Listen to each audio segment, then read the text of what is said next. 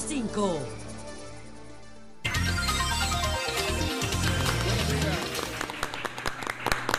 Buenos días a toda la República Dominicana. El sol de la mañana hoy en el Día del Amor y la Amistad desde Baní. Nosotros estamos en las instalaciones del Centro Regional Universitario de la UAS en Baní.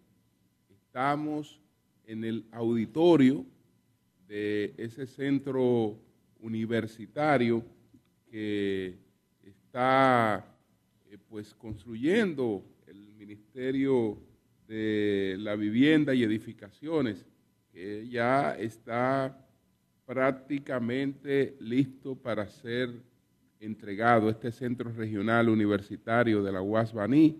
Estamos hablando de un área de construcción de 32 mil metros cuadrados. Tiene, eh, bueno, un área de solar. el solar son 32 mil metros cuadrados. El área de construcción es de 19 mil 500 metros. Tiene cuatro edificios. La capacidad sería para 1.908 estudiantes. Eh, tiene por ejemplo, el edificio administrativo de eh, tres niveles, 41 eh, aulas, eh, una biblioteca, tiene pues seis laboratorios, un salón multiuso, una cafetería, una cancha mixta y graderías, tiene una verja perimetral, una planta de tratamiento, una plaza patriótica y un acceso principal peatonal y vehicular. 218 eh, plazas de, eh, de, estacionamiento, así de parqueo, eh, pues tiene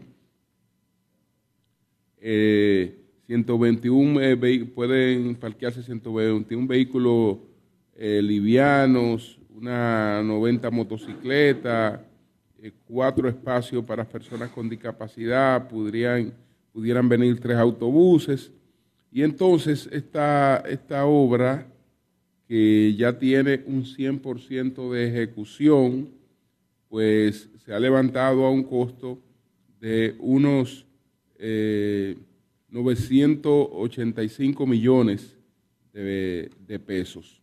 Entre, entre otras cosas, aquí, por ejemplo, vamos a ver las carreras eh, que este centro universitario de la UAS estará eh, impartiendo licenciatura en educación física, licenciatura en educación inicial, licenciatura en educación básica, licenciatura en educación, mención, orientación escolar, licenciatura en enfermería, eh, ingeniería y agronomía, mención suelo y riego, ingeniería en agronomía, mención cultivo, licenciatura en psicología, licenciatura en ciencias de la comunicación social, mención periodismo, licenciatura en informática, licenciatura en contabilidad, licenciatura en administración de empresas, licenciatura en turismo y hotelería.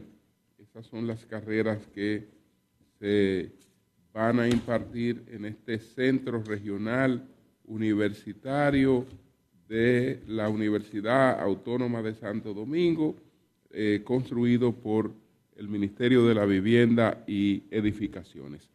Entonces, eh, saludo a todo el equipo, a Nayi Chaedes, a Manuel Cruz, a Eury Cabral y a todos los compañeros del equipo que están en camino para eh, pues, la realización de nuestro programa en el día de hoy desde Baní, desde el Centro universitario de la Universidad Autónoma de Santo Domingo en Baní.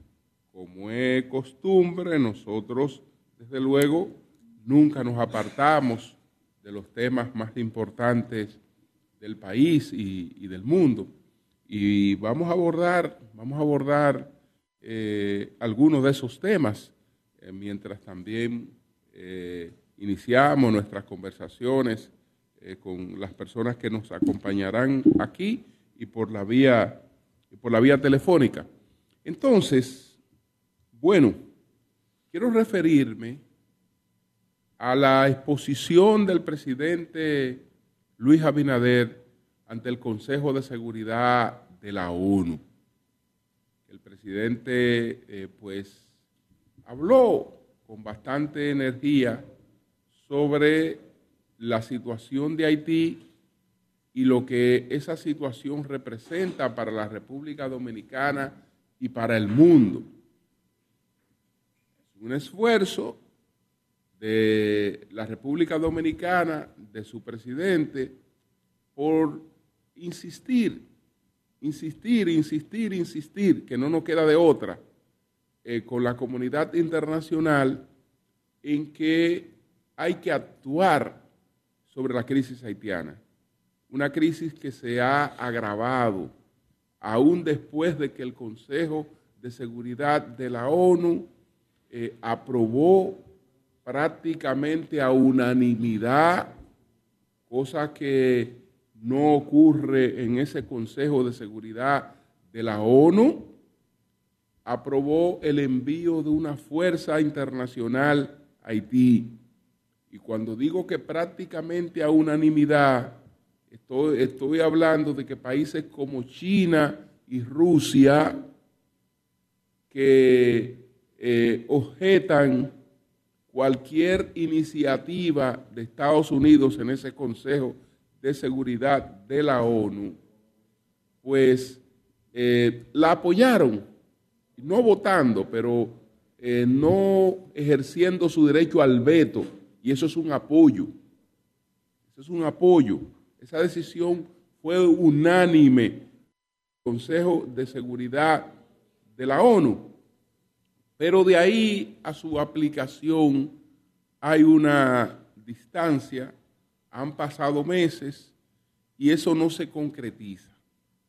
Lo que hace el presidente eh, de la República, el presidente Luis Abinader, ante el Consejo de Seguridad de la ONU, aprovechando una invitación que le hace el presidente de Guyana, el presidente Irfan Ali, que está presidiendo en estos momentos, durante este mes, está presidiendo el Consejo de Seguridad de la ONU, pues el presidente vuelve a plantear a la comunidad internacional que si no se actúa inmediatamente sobre Haití, las consecuencias de esa crisis van a recaer sobre la República Dominicana y la República Dominicana no tiene otra opción que no sea la de defender su integridad.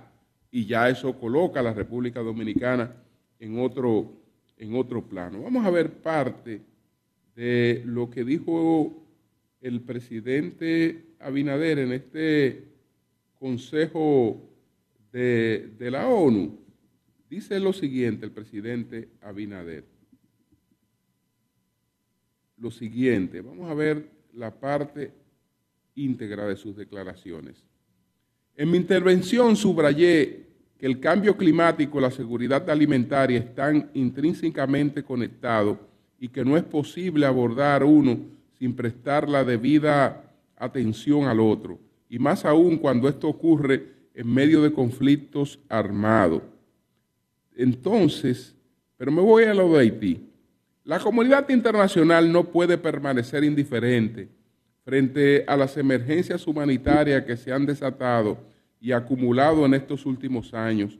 En particular quisiera resaltar la situación en Haití, donde el Programa Mundial de Alimentos estima que casi la mitad de la población, alrededor de 5 mil, de, de 5 millones de personas, padece de inseguridad alimentaria aguda, en gran medida por la violencia terrorista y la falta de institucionalidad democrática.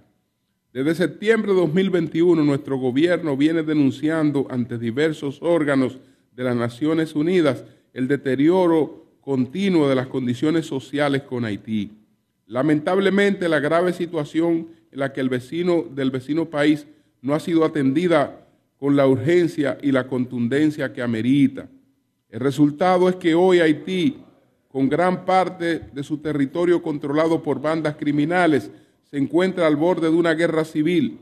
A esto se suma un ingrediente de mayor eh, de mayor eh, desestabilización generado por grupos paramilitares y políticos que pretenden presentarse como redentores ante un país que anhela seguridad, alimento y paz. El presidente Ruto de Kenia ha reiterado la posición de su país y otros países han expresado su disposición de contribuir con efectivos para el inicio de la misma, lo cual agradecemos. En ese sentido, el gobierno dominicano reitera su más enérgico llamado a la comunidad internacional asumir su responsabilidad frente a la crisis sin precedente que se vive en Haití. Uno de los principales obstáculos para completar esta misión es el económico. La comunidad internacional debe facilitar el dinero tantas veces prometido y debe hacerlo ahora. Es preciso dotar de todas las herramientas y recursos necesarios a la misión multinacional de apoyo lo antes posible. República Dominicana no da a Haití lo que le sobra, sino que aporta lo que le falta.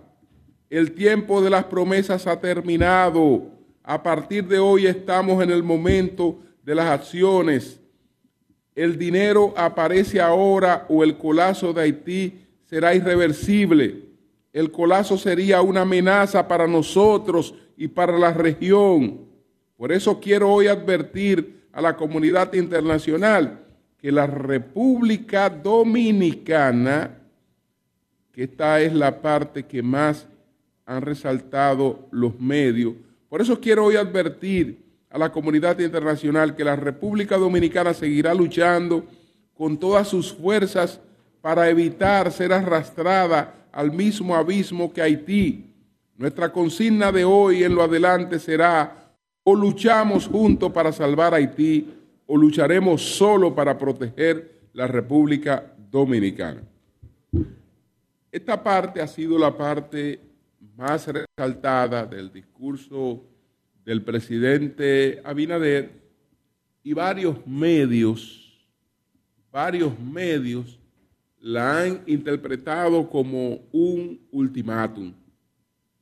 Yo quisiera eh, quedarme en un grito desesperado de un país que vive una situación que no la vive ningún otro país del mundo y de un país que enfrenta una situación que no la enfrenta ningún otro país del mundo.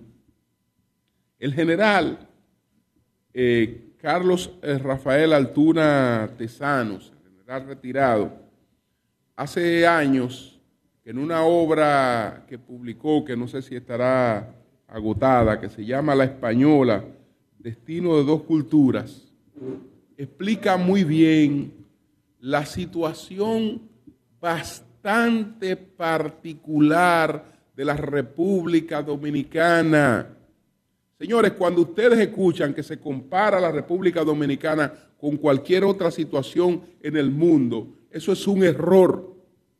Porque lo que ocurre con República Dominicana no ocurre con ningún otro país en el mundo.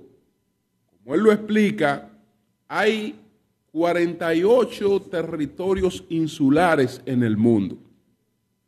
De esos 48 territorios insulares que hay en el mundo, solamente hay ocho, hay ocho en lo que existe más de un estado en el mundo. Pero ningún caso, ningún caso es similar al de la República Dominicana. Porque usted toma uno por uno los ocho casos. Por tiempo no puedo tomarlo los ocho, pero le tomo dos por lo menos de ejemplo, y esa es la situación que usted se va a encontrar en cada uno de ellos. Tomemos el caso, por ejemplo, de Irlanda. Podemos decir, ah, mira, que en Irlanda es una isla eh, y en esa isla hay, hay varios países.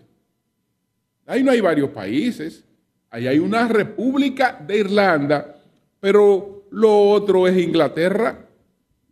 Lo otro es, es Inglaterra. Inglaterra, y, Inglaterra no tiene, digamos, su asiento territorial en, Irlanda. No existe exclusivamente como Estado en Irlanda.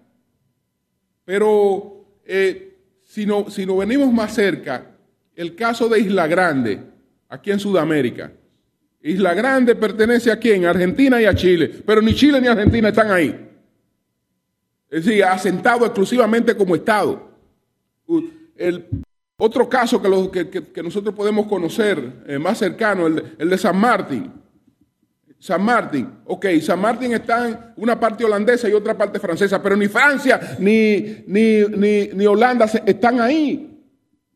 Los únicos dos países, benditos países en el mundo, que estamos eh, jugándonos el todo por el todo en una misma isla, con diferencias abismales, somos República Dominicana y Haití. Ese caso no lo tiene nadie en el mundo. Ese caso es único en el mundo. Por lo tanto, el problema dominicano es único en el mundo por las diferencias en todos los sentidos que colocan la carga sobre la República Dominicana. Es verdad, y eso lo, lo advertimos desde que se agudizó la crisis haitiana, es verdad. Nosotros que estamos en proceso, en lo que supuestamente estamos tratando de decidir el destino inmediato de la República Dominicana, debemos tener conciencia que el destino inmediato de la República Dominicana no solo se define de este lado del territorio, sino de lo que ocurra en esa parte del territorio, también está definiendo el futuro de la República Dominicana. Y es verdad, y es verdad que la seguridad, que la integridad de la República Dominicana está en juego. Y es verdad que los dominicanos no tenemos otra opción frente a un abandono de la comunidad internacional, frente a una diferencia, indiferencia a la comunidad internacional. Nosotros no tenemos otra opción que no sea defender la integridad de nuestro territorio, que se vería amenazada por la situación que está en Haití y que ya está amenazada. Es decir, eso yo comparto plenamente ese mensaje del presidente. Mi única diferencia es la lectura mediática, porque el presidente no habló de ultimátum. Entonces, no debemos darle la lectura de ultimátum porque el ultimátum nos extrae de la realidad. La República Dominicana no es un país que esté en condiciones de dar ultimátum en política internacional. Nosotros somos un país satélite de la política exterior de los Estados Unidos y somos dependientes y seguiremos dependientes de la política exterior de los Estados Unidos. Lo que nosotros podemos hacer es lo que el presidente Abinader ha hecho y no debe cansarse de hacerlo. Tocar, tocar, tocar y seguir tocando las puertas, porque nosotros no tenemos de otra. Tocar y seguir tocando las puertas. Pero los, los ultimátum no, porque nosotros no estamos en condiciones de eso, porque somos tan dependientes de esa política exterior de los Estados Unidos que Estados Unidos no, nos alinea fácilmente en función de cualquier medida? ¿y qué elemento de nuestra economía no depende de la economía estadounidense? No hay un solo, no hay un solo factor de los factores que enarbolamos como los factores que sustentan la economía dominicana que no dependa de nuestra relación con Estados Unidos. ¿Qué pasaría, qué pasaría, qué pasaría por ejemplo, con, con el turismo en la República Dominicana?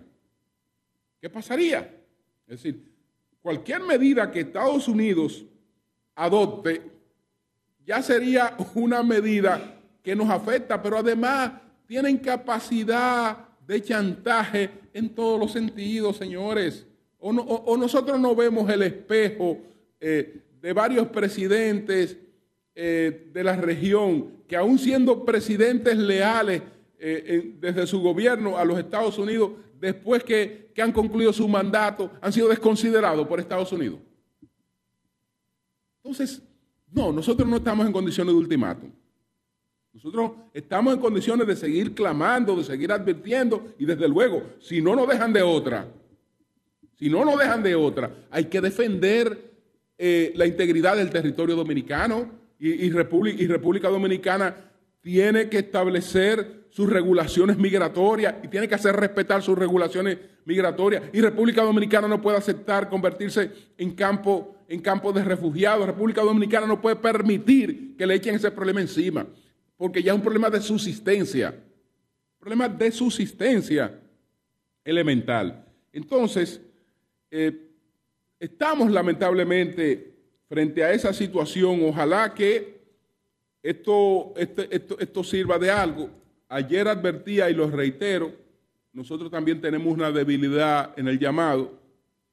Nosotros también tenemos una debilidad en el llamado porque nosotros estamos llamando a los otros a que busquen el dinero, a que hagan sus aportes, a que hagan sus aportes.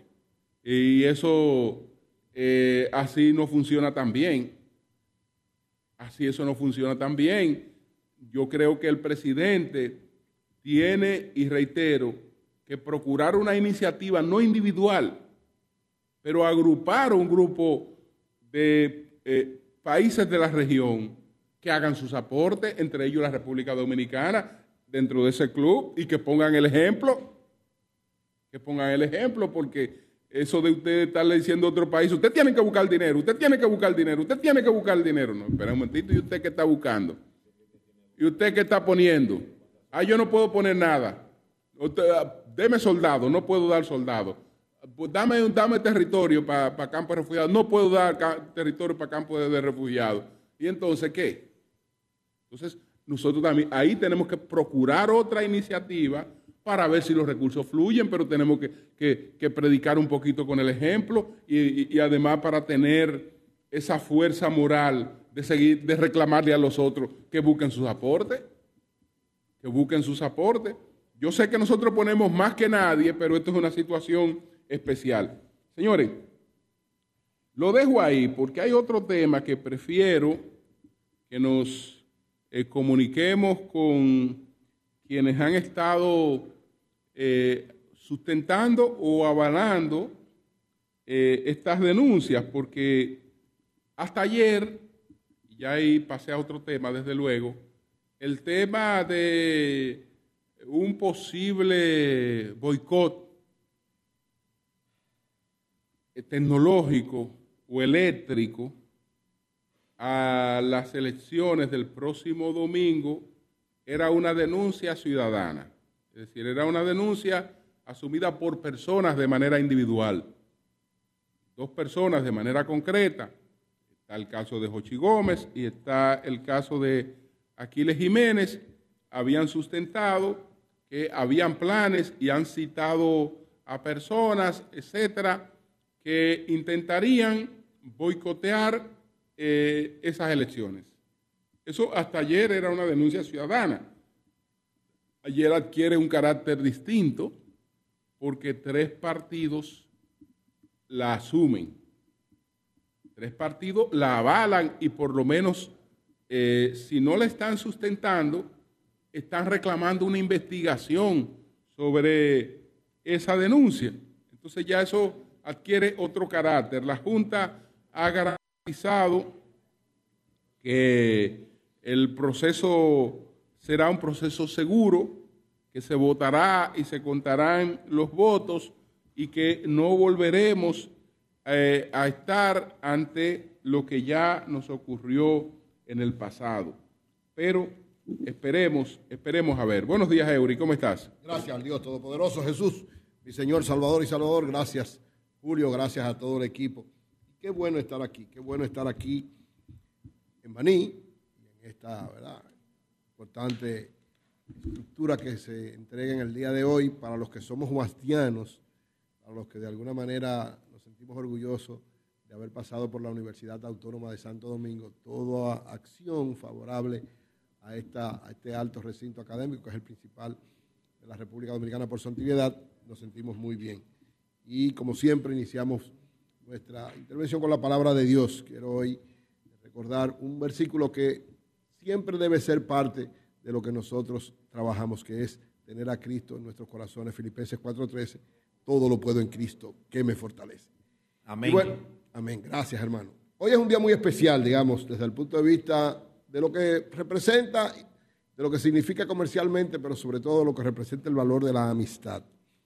Dice la Biblia, dice Jesús, que una de las cosas más hermosas de cualquiera es entregar la vida por sus amigos.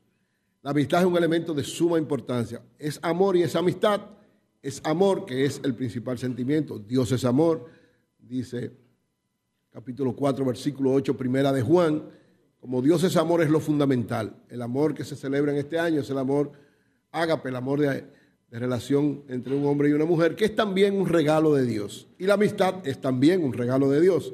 Entonces un día como hoy hay que dar gracias a nuestro Señor, primero por habernos dado lo que tenemos, esposa o novia, a esa esposa o novia que tenemos a nuestro alrededor, que es un regalo de Dios, y sobre todo, en el caso particular nuestro, a tantos grandes amigos, al llegar aquí, le decía a Dora Lisa que hay que dar un gran agradecimiento a Dios porque este equipo ha logrado convertirse en un bastión de amistad.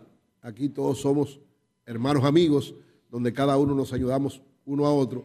Y ese debe ser el sentimiento fundamental de cada uno de nosotros donde quiera que estamos. Nuestros hermanos de sangre son también nuestros amigos. Los que están a nuestro alrededor, en el área de trabajo, en el área de estudio o en cualquier parte, son también regalo de Dios que siempre tenemos que valorarlo, servirle a ellos y cada día multiplicar esa amistad y ese amor que hay entre todos nosotros. Así que en este día del amor y la amistad quiero reiterar los afectos por todos los hermanos y amigos que tengo, en especial este equipo del Sol de la Mañana, a Antonio Amonce y a todos los que garantizan que este, este programa, que esta emisora sirva a los mejores intereses de la nación y sobre todo sea un foco para multiplicar cada vez más el amor y la amistad en la República Dominicana. Miren, estamos camino a unas elecciones que yo reitero van no van a determinar, pero sí van a influir de manera importante en el próximo proceso electoral. Por eso lo importante de que las cosas se hagan lo más correcta posible. Hay un temor grande. ¿Cuál es el temor? Que pueda haber una situación complicada en las elecciones del próximo domingo porque tenemos el fantasma, la referencia mala de la suspensión de las elecciones de febrero del 2020. Claro, este no es aquel momento son momentos total y absolutamente diferentes. Total y absolutamente diferentes. Es decir, en aquel momento estábamos en un gobierno que tenía ocho años, estábamos en una pandemia, el partido que estaba en el gobierno se había dividido, lo cual provocaba una situación sumamente complicada y difícil. Y con todo el respeto que me merecen los anteriores miembros de la Junta Central Electoral, aquellos estaban en una realidad muy diferente a la que están los que hoy dirigen la Junta Central Electoral. Es decir, ¿cuál es el reto de la Junta en este momento? Garantizar que no haya ningún inconveniente, señores. Si hay un inconveniente de cualquier naturaleza que pueda complicar el proceso del domingo, esto va a ser catastrófico para todo lo que tiene que ver con lo electoral en la República Dominicana y para la propia democracia. Yo reitero, hay una confianza especial, digamos, en esta Junta porque por lo menos se ha estado hasta ahora manejando con los criterios que son los correctos.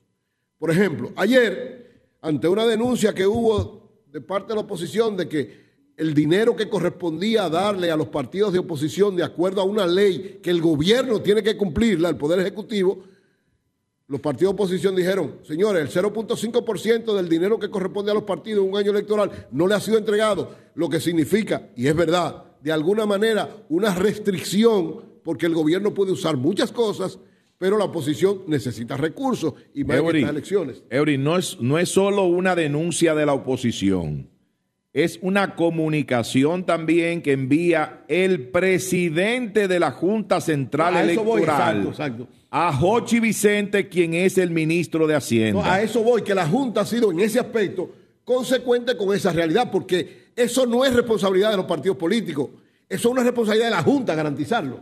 ¿Por qué? Porque es una ley, es un proceso electoral, es un tiempo electoral, entonces la Junta tiene que garantizar todo lo que implique una buena accionar de todos los partidos. Y que dice Román Jaques Liranzo, que es el presidente de la Junta Central Electoral, que con esa partida se cumplió en el 2016. De una vez. Y se cumplió en el año 2020.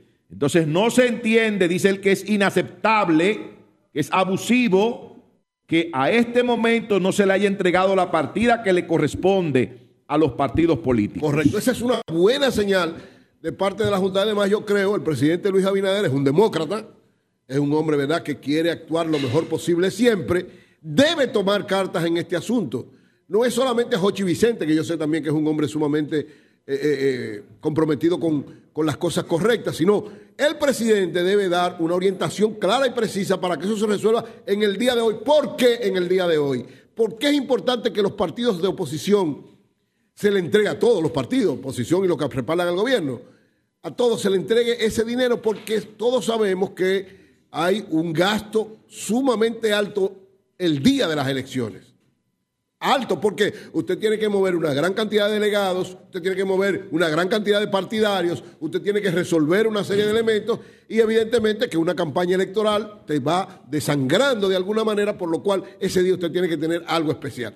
Entonces, saludo esta decisión de la Junta Central Electoral, la veo muy válida, muy correcta y sobre todo muy orientada a que no haya problemas el próximo domingo. ¿Qué es lo otro? la denuncia que hizo ayer los tres partidos principales de la oposición sobre el temor de un problema en lo que tiene que ver con lo técnico. Miren, particularmente a mí siempre digo que hay que tener mucho cuidado cuando se trata de una situación que puede alterar tanto tiempo sin esos problemas. He dicho, después que Roberto Rosario presidió la Junta. Usted puede decir lo que usted quiera de Roberto Rosario, pero después que Roberto Rosario asumió la, presidencia de la Junta Central Electoral, el fantasma del fraude desapareció. Pasaron, ¿cuántas elecciones fue que dijo? Como Roberto Rosario, presidente de la Junta Central Electoral y su equipo, hicieron varios procesos electorales y nunca, en ningún momento durante ese tiempo hubo problema, ninguna situación de temor de que hubiera fraude ni nada de eso. Al contrario, por el contrario, aunque se criticó unos equipos que él compró y mucha gente le dijo muchísimas cosas, esos equipos fueron los que garantizaron las elecciones del 2020 y están garantizando de alguna manera estas elecciones también. Entonces, por eso es importante que cualquier denuncia que se haga alrededor de eso, rápidamente la Junta, y reitero, la Junta es la responsable, ni siquiera el gobierno propiamente dicho, porque hasta se vinculan algunos funcionarios del gobierno, sino la Junta Central Electoral, así como fue sumamente activa y diligente con pedir los recursos, tiene que ser diligente con esto. Es decir, hoy nuestro amigo y hermano Román Jaque tiene que llamar a los delegados técnicos de los partidos que hicieron la denuncia, reunirlo con los delegados técnicos de la Junta Central Electoral y despejar cualquier duda. Porque esos señores, si algo pasa, ni es al gobierno, ni es al partido de gobierno, ni a nadie, a quien le va a asumir, quien va a asumir la responsabilidad fundamental es la Junta Central Electoral. Por eso es que tiene que tener todo el cuidado ante esto. Hay denuncias que se dicen cosas concretas. Lo que hay que ver, eso que se está planteando, inmediatamente ir, ¿qué es lo que puede provocar eso? Y desmontarlo desde ahora, como prevención. Sí. ¿Qué ha dicho el PLD, la Fuerza del Pueblo y el PRD? Bueno, que hay probablemente hay un hackeo, hay un apagón, hay de elementos. La Junta lo que tiene hoy que demostrarle a ellos y que si sucediera, hay que haber un plan B.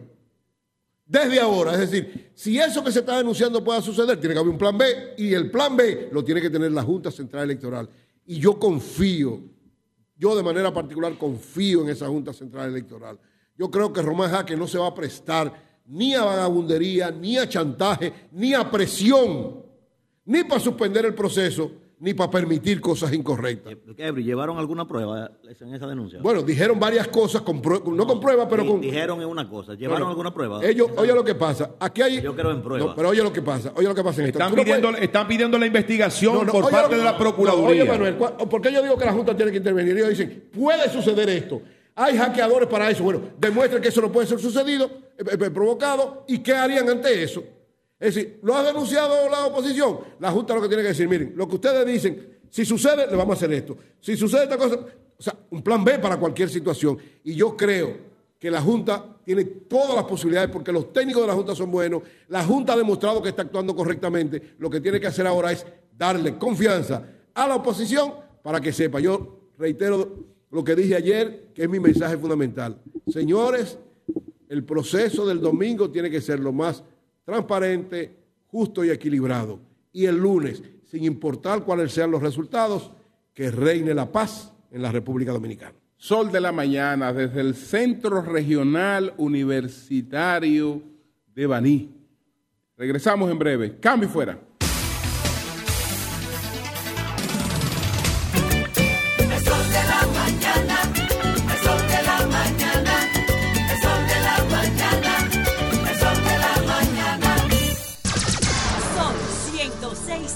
106.5.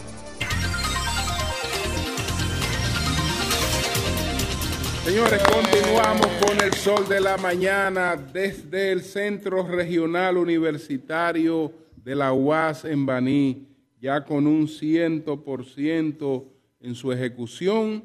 Esta obra que pronto estará pues a disposición de 1.908 estudiantes que podrán cursar sus carreras aquí en Baní. José Dantes, secretario de Asuntos Jurídicos del PLD, lo tenemos a través de la línea telefónica. Buenos días, Dantes. Dantes, buenos días. ¿Qué tal, Julio Martínez? Buenos días para ti y para todo ese gran elenco.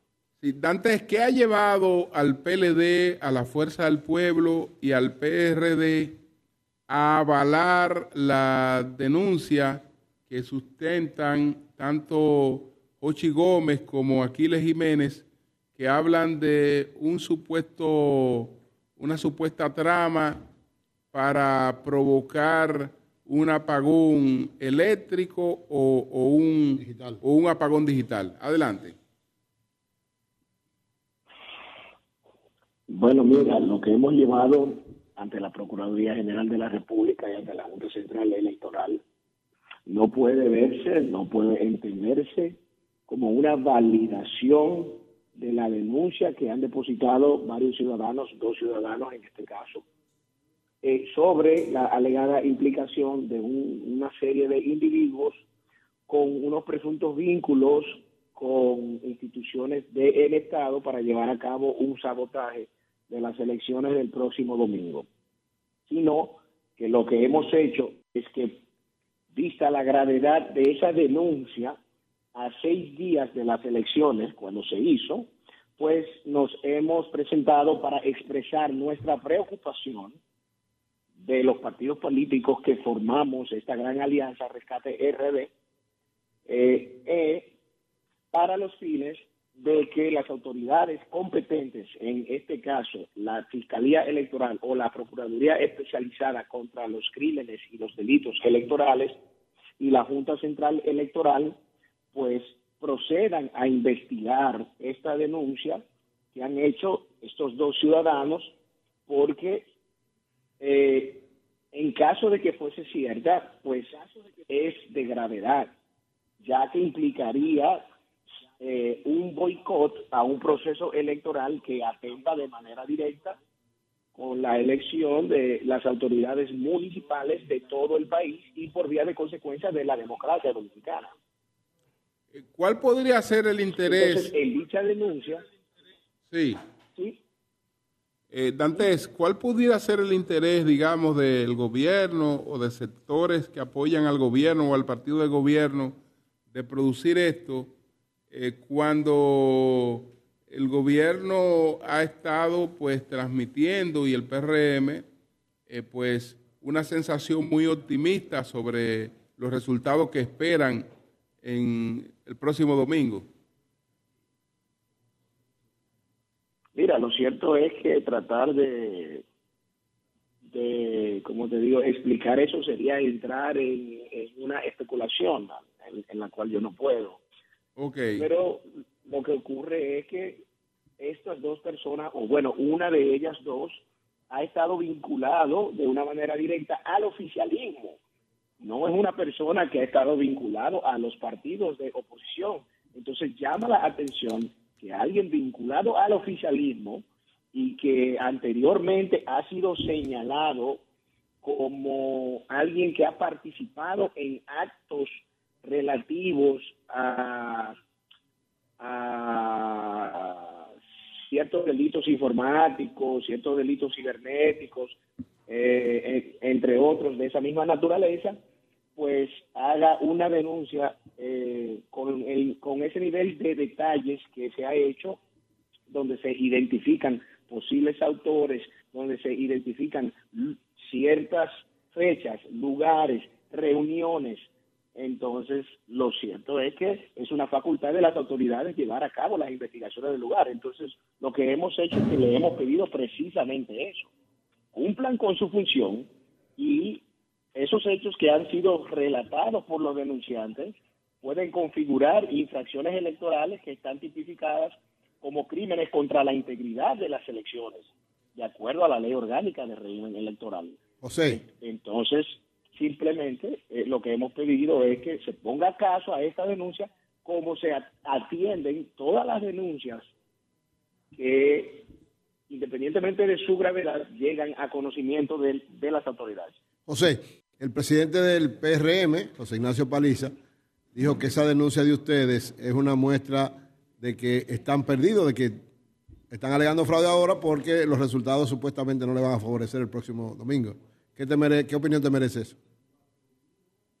Mira, a mí no me merece realmente ninguna opinión más que resaltar la incoherencia de ese señor José Paliza y de todo su partido, porque justamente José Paliza, el el 7 de mayo de 2020 hacía una denuncia de un ataque cibernético contra Luis Abinader y sus colaboradores. Entonces, o sea, él justamente hizo una denuncia ante la opinión pública que en la madrugada del 5 de julio su candidato presidencial y muchos de sus colaboradores fueron víctimas de un ataque cibernético que, que intervino cuentas de su mensajería celular. Entonces, eh, tanto lo hizo a él como, como presidente del partido, como el partido en ese momento. Y el, el propio, en ese momento, candidato presidencial, hoy presidente Luis, Luis, Luis Abinader, dijo eh, o ratificó esa misma denuncia. O sea, que lo que yo no entiendo es cómo anteriormente ellos criticaban una serie de cosas que ahora, cuando se denuncian por otros actores, pues eh, la quieren denotar. Sí. José, José. escúchame, por otra parte, Dantes, la parte económica, lo que ustedes están hablando sobre la retención de recursos a los partidos políticos.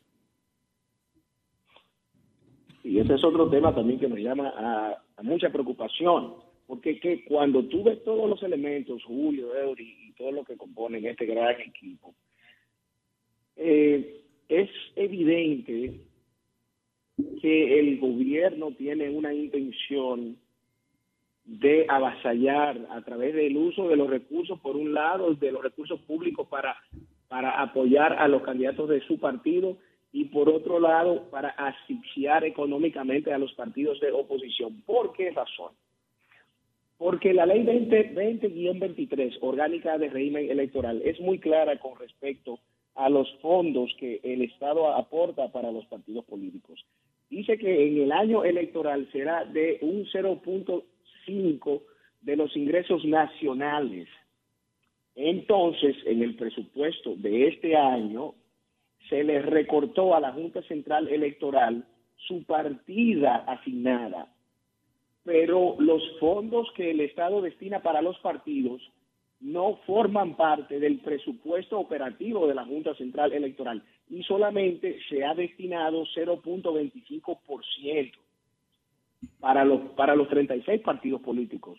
O sea que aquí hay una violación a la ley electoral por ese lado, eh, porque poco tiene que ver que el gobierno central le haya reducido a la Junta Central los fondos que tienen los partidos políticos asignados eh, no tienen absolutamente nada que ver con eso y deben entregarse. A tales fines, los tres partidos que integramos la Gran Alianza Rescate RD, el día de ayer le hemos notificado, hemos intimado, puesto en mora al ministro de Hacienda y al señor director de, presupuesto a los fines de que cumplan con lo que manda el 2023 y entreguen a la Junta Central Electoral el restante 25% que le corresponde a los partidos políticos. Es tanto así que el propio presidente de la Junta Central Electoral, Román Jaques, el día 6 de este mes le envió una carta al ministro de Hacienda pidiéndole que cumpliera con la ley orgánica de régimen electoral y dispusiese la entrega de dichos fondos para que puedan ser distribuidos entre los 36 partidos políticos y Sí, Virgilio. Eh, sí, José. Este José. Virgilio. José, eh, las votaciones y el estilo de la votación no es una votación electrónica, la votación eh, y el escrutinio es en las mesas electorales, se hace de forma manual, el conteo es físico, de las boletas, ¿por qué basarse en una denuncia de apagón eh, eh, informático, eh, el cual, y, y, sin muchas ni grandes pruebas, ¿por qué basarse en eso y, y no basarse precisamente en otras situaciones que puedan ocurrir? Porque todo se cuenta, se vota en las mesas y en los colegios electorales. Adelante, José. Sí. Mira, todo el que ha sido delegado político o tiene algo de conocimiento sobre lo que es el proceso de escrutinio y la, la transmisión de datos sabe muy bien el caos que se puede generar independientemente de que ocurra en el aspecto manual de ese proceso o en el aspecto tecnológico de ese proceso, si hay algún tipo de obstrucción u obstáculo.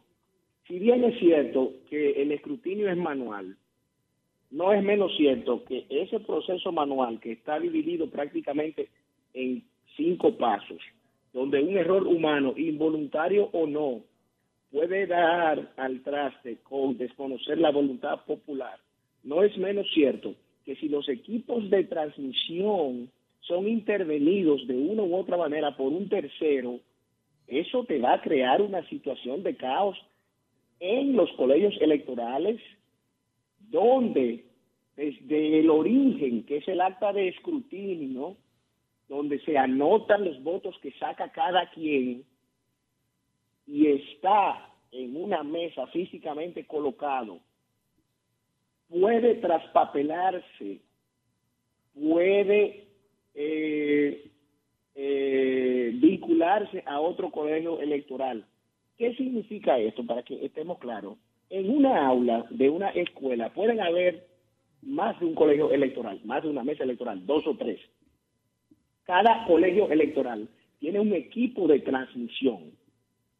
Si esos equipos de transmisión son intervenidos, piensen en una aula con cuatro mesas electorales, con cinco funcionarios de mesa, con delegados de los partidos políticos, ¿cuánta gente hay ahí que van a estar viendo en una pantalla dicho sea, de, de, una, eh, eh, de una laptop de 11 pulgadas, la digitación del proceso manual. Entonces, si hay algún acto que atenta contra la integridad operativa de esos equipos, eso te va a crear una situación que trasciende el tema tecnológico.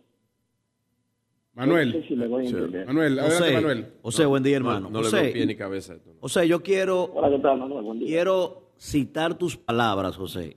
Tú iniciaste tu intervención con nosotros diciendo, la presencia de nosotros no valida esa denuncia. Así, así iniciaste tu intervención. Segundo, tú mismo dijiste que la denuncia la han hecho personas, ¿verdad?, que supuestamente han estado a actos ominosos. Tú dijiste eso. Y encima de eso. No, pero él no, él no habló de, de que esa persona está vinculada a actos ominosos. No, no, están acusados. No, no, no, él, él no. Acusados. No, no.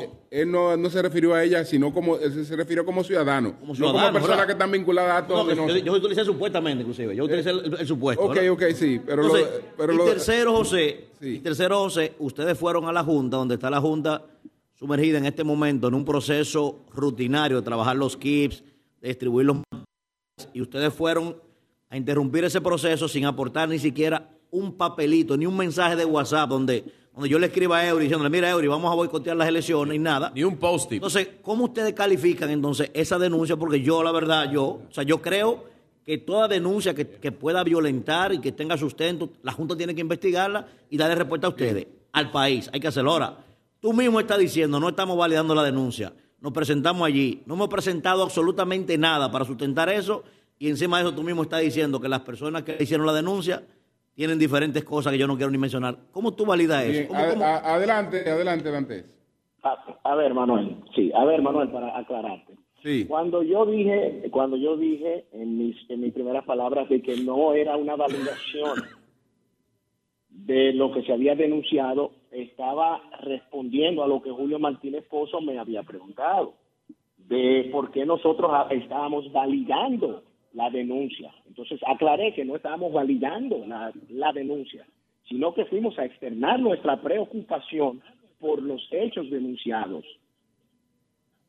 Porque a seis días de las elecciones, que un ciudadano dominicano haga una denuncia de esta naturaleza, yo creo que reviste la suficiente gravedad para que las autoridades sean, eh, eh, eh, sean las encargadas de llevar a cabo una, una investigación que confirme, que ratifique o que descarte dicha denuncia. Por otro lado, yo creo que tú eres abogado, si no me equivoco. Sí, sí. El Código Procesal Penal es, muy claro en los artículos 262 y 263 que tratan sobre la, las, de, las de denuncia. Tanto la facultad de denunciar, que lo puede hacer cualquier persona, como la forma y contenido. Entonces, ese artículo 263 no te exige que tú tienes que llevar pruebas. Las denuncias, lo único que deben contener, en lo posible, dice el Código Procesal Penal, es un relato circunstanciado de los hechos, con indicación de los autores, de los cómplices, de los perjudicados, de testigos y otros elementos que puedan conducir a su comprobación. O sea, es facultad de las autoridades. Yo no tengo que hacerle la tarea ni al Ministerio Público ni a la Junta Central para que ellos investiguen una denuncia. Si yo tengo los elementos, claro que sí, los aporto, pero no es una condición sine qua non para que un ciudadano X pueda llevar a cabo una denuncia. Y no se trata de ir a interrumpir lo que la Junta Central Electoral está haciendo en estos momentos, que reconocemos que ha hecho un excelente trabajo en este proceso, pues ya concluyó con la distribución de todos los kits de los 16.851 colegios electorales en los 4.295 recintos. Sin embargo, sería poco responsable de, los partidos políticos que hemos denunciado anteriormente que los simulacros que hizo la Junta Central Electoral el 13 y el 20 de este, el mes pasado, cuando se evidenciaron múltiples irregularidades y vulnerabilidades en los equipos de transmisión, nos quedemos callados frente a una situación que está íntimamente vinculada en términos de posibles consecuencias de materializarse los hechos que han sido denunciados. Bien, pues muchas gracias a José Dantes, secretario de Asuntos Jurídicos del PLD. Gracias, Dantes. Muchas gracias. Señores, recordar, antes de la pausa, recordar que nosotros estamos en el Centro Regional Universitario de la UAS, en Baní, una obra del Ministerio de la Vivienda que ha estado a cargo de este tipo de obra también, los centros universitarios, así como de hospitales y de sus programas de viviendas. Regresamos en breve. Cambio fuera.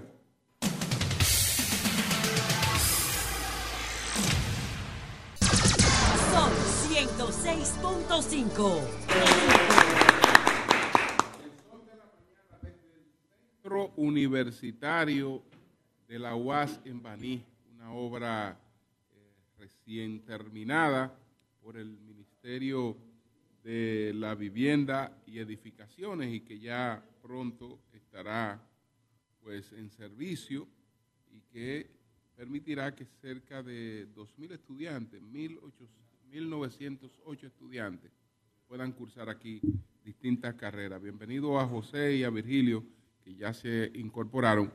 Buenos días, Manuel. Adelante. Buenos días, maestro. Buenos días a todo el equipo Este Sol de la Mañana. Buenos días a toda la gente que día tras día, pues, nos brinda el privilegio de buscar nuestros comentarios. Miren, quiero en el día de hoy, como lo he estado haciendo desde el primer momento en que inició este escarceo internacional, saludar y unirme a esta locución que tuvo el presidente de la República en el día de ayer durante el Consejo de Seguridad de las Naciones Unidas. Todo mi apoyo para esta iniciativa que ha estado reclamando en aguas internacionales el apoyo a la República Dominicana y sobre todo para el pueblo haitiano, esta crisis que se ha profundizado y que sin duda alguna los más afectados después del propio pueblo haitiano, somos nosotros quienes sufrimos los embates de esta realidad. No solamente, solamente por las diferentes violaciones a nuestra frontera, sino también por la inversión cuantiosa que tenemos que hacer cada año para contribuir con la mitigación de estos problemas que tiene el vecino país. Y quiero decir lo siguiente, miren, esta locución del presidente de la República inclusive ha sido recogida por varios medios internacionales, o sea que tuvo una repercusión importante, diferente a las demás. Se ha estado haciendo además un ejercicio de lobismo diplomático importantísimo. El maestro lo destacaba ahorita. El solo hecho de hacer cambiar de opinión a dos consejeros permanentes, como el caso de Rusia y de China, eso no es y eso no se logra de la noche a la mañana, sobre todo ante una iniciativa que la propuso el, propio Estados Unidos. No es tan fácil, señores, lograr, sobre todo Rusia y China en este momento, que cambien de opinión. Pero ¿qué tiene de importancia esto? Bueno, ustedes vieron en el día de ayer que la prioridad de los Estados Unidos, que todavía sigue controlando una buena parte del mundo, la prioridad no es la frontera dominico-haitiana. Ayer se aprobaron 95.300 millones de dólares para Ucrania, para Israel, para Taiwán. Esa es la prioridad en este momento de la agenda de la política exterior de Estados Unidos. Sin embargo, nosotros seguimos sufriendo esta realidad, que no es ni siquiera hoy, ni siquiera un ápice de lo que era antes, donde estaba la minuta allí. Y me parece, y quiero hacerle un llamado a aquellas personas que siguen insistiendo en que esto es politiquería electoral, en que hemos, nos hemos cansado de ir allí y lo único que buscamos es eh, alterar el movimiento volitivo de la gente, calibrando con mediatismo eh, comunicacional. Usted puede pensar todo lo que usted quiera. Ahora, si a usted como dominicano este tema no le interesa, aquellos a los que sí nos interesa, lo único que le vamos a pedir es que se calle y que nos deje a nosotros, entonces, seguir abogando por este problema. Si usted entiende que esto es politiquería del presidente de la República, pues felicidades. Usted haga su politiquería en lo que usted entienda por otro lado. Y nosotros vamos a seguir insistiendo en este problema. Si usted entiende que lo único que busca el presidente es ganar adeptos electorales para conquistar votos, pues perfecto, no hay ningún problema. Ahora, aquellos que sí le dedicamos tiempo a esta, a esta situación, aquellos que sí sabemos lo que allí está pasando, con el agravante ahora de un Gitfilit alterando aún más la situación y viendo que la comunidad internacional está haciendo prácticamente nada por coincidir con nosotros y por venir allí a contribuir, sencillamente déjenos eso a nosotros. Si eso nos hace ser populistas, si eso nos hace ser lo que usted quiera, pues perfecto, lo vamos a seguir siendo. Lo vamos a seguir siendo sin ningún tipo de problema, porque esa situación debe unir a la República Dominicana, lo he dicho mil veces, debe unir a todo el liderazgo político y a la sociedad en su conjunto. Nadie, señores, va a abogar por nosotros con ese problema. Ese ejercicio hay que hacerlo. Ahora, mi llamado aquí al honorable señor presidente, comparto plenamente la visión que estaba planteando el maestro. Hay que sentarse a analizar nuestra realidad. Si nosotros salimos a pedir ayuda única y exclusivamente a pedirle a otros países, mira, despréndete de tu presupuesto, una parte de ello, para que tú nos ayude a nosotros, cuando sus intereses nacionales están vinculados a otra realidad, eso me parece que va a tener que cambiar de estrategia, porque no es tan fácil decirle a un país, mira, eh, deja lo que tú estás haciendo, eh, invierte tiempo en esto para que tú nos ayudes a nosotros. No eso, no, eso no se consigue así en diplomacia, ustedes lo saben. Entonces, hay que generar mecanismos de estrategias diferentes y sobre todo entender, lo he dicho muchas veces, ese es un problema geopolítico lo que hay allí. Y hasta que no se entienda la realidad de que eso es un problema geopolítico, eso no se va a abordar de manera correcta.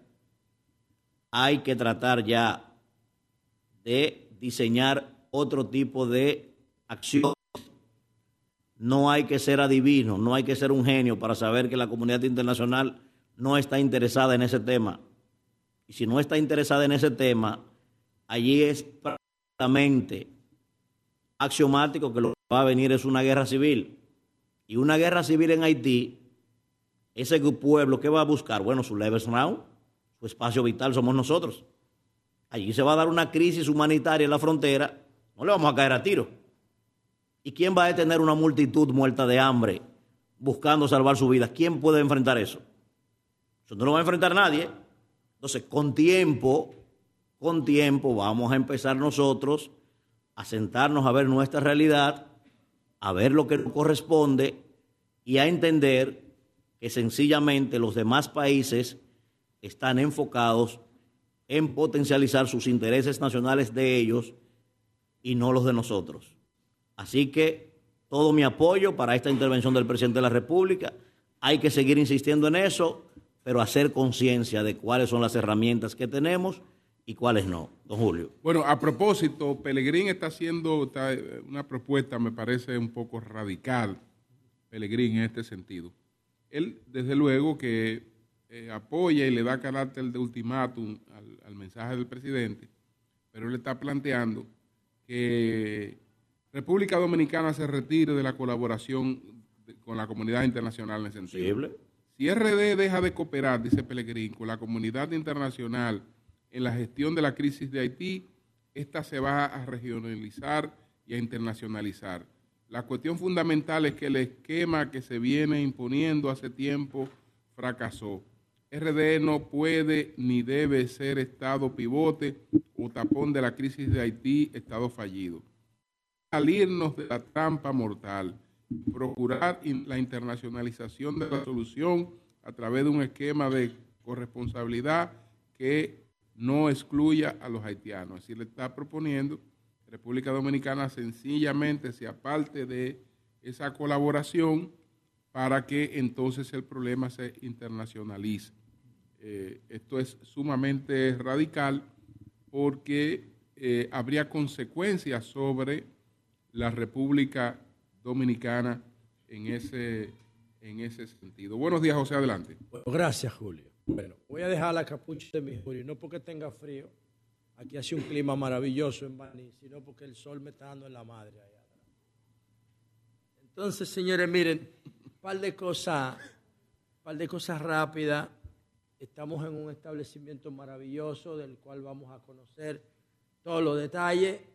Baní Y las universidades son espacios que anteceden incluso la educación eh, básica, las universidades eh, en el mundo. Pero República Dominicana, a pesar de tener la primera universidad de América, no aparece en ningún ranking de ni siquiera en el top 50 de América Latina.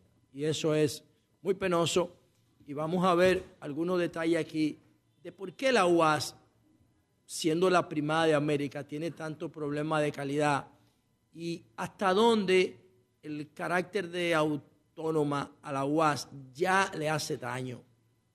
Y esto que tenemos aquí hoy no es un resultado del éxito de la UAS. Esto que está aquí es resultado del subsidio a la UAS. O sea, la UAS aquí no ha puesto un blog. No es resultado de su crecimiento, no es resultado de su desarrollo. No, no, no, es resultado de que el gobierno entiende que tiene que seguir invirtiendo en la UAP para que los jóvenes del interior también tengan acceso a estudios universitarios de calidad. O sea, esto nosotros deberíamos estar aquí porque la UAP puso el 50% de los recursos. No, aquí la UAP no ha puesto un peso. ¿Y por qué sucede eso? Bueno, yo quiero explicarlo brevemente. Pero antes quiero decir dos cosas. Primero... Es el modelo Milei de educación, José. No, no es el modelo Milei, porque el modelo Milei es el otro extremo. O sea, lo que yo creo es que si yo tengo 500 años dándote cuarto a ti, tú tienes que mostrarme un resultado. A eso es que yo me refiero. No, me refiero al, modelo, no al modelo de, que el, Estado te dé dinero y tú estudies donde tú quieres y como tú quieres, que no haya nada, eh, ningún servicio de educación pública. Ese es el modelo Milei. No, mi ley lo que plantea es lo mismo que, ¿cómo se llama la guatemalteca? Gloria... Gloria Reyes. Gloria, no, no, no, Reyes no. Gloria, la de... Gloria Álvarez, Gloria Álvarez. Gloria Álvarez. Ellos le llaman libertarismo y no saben lo que es esa vaina.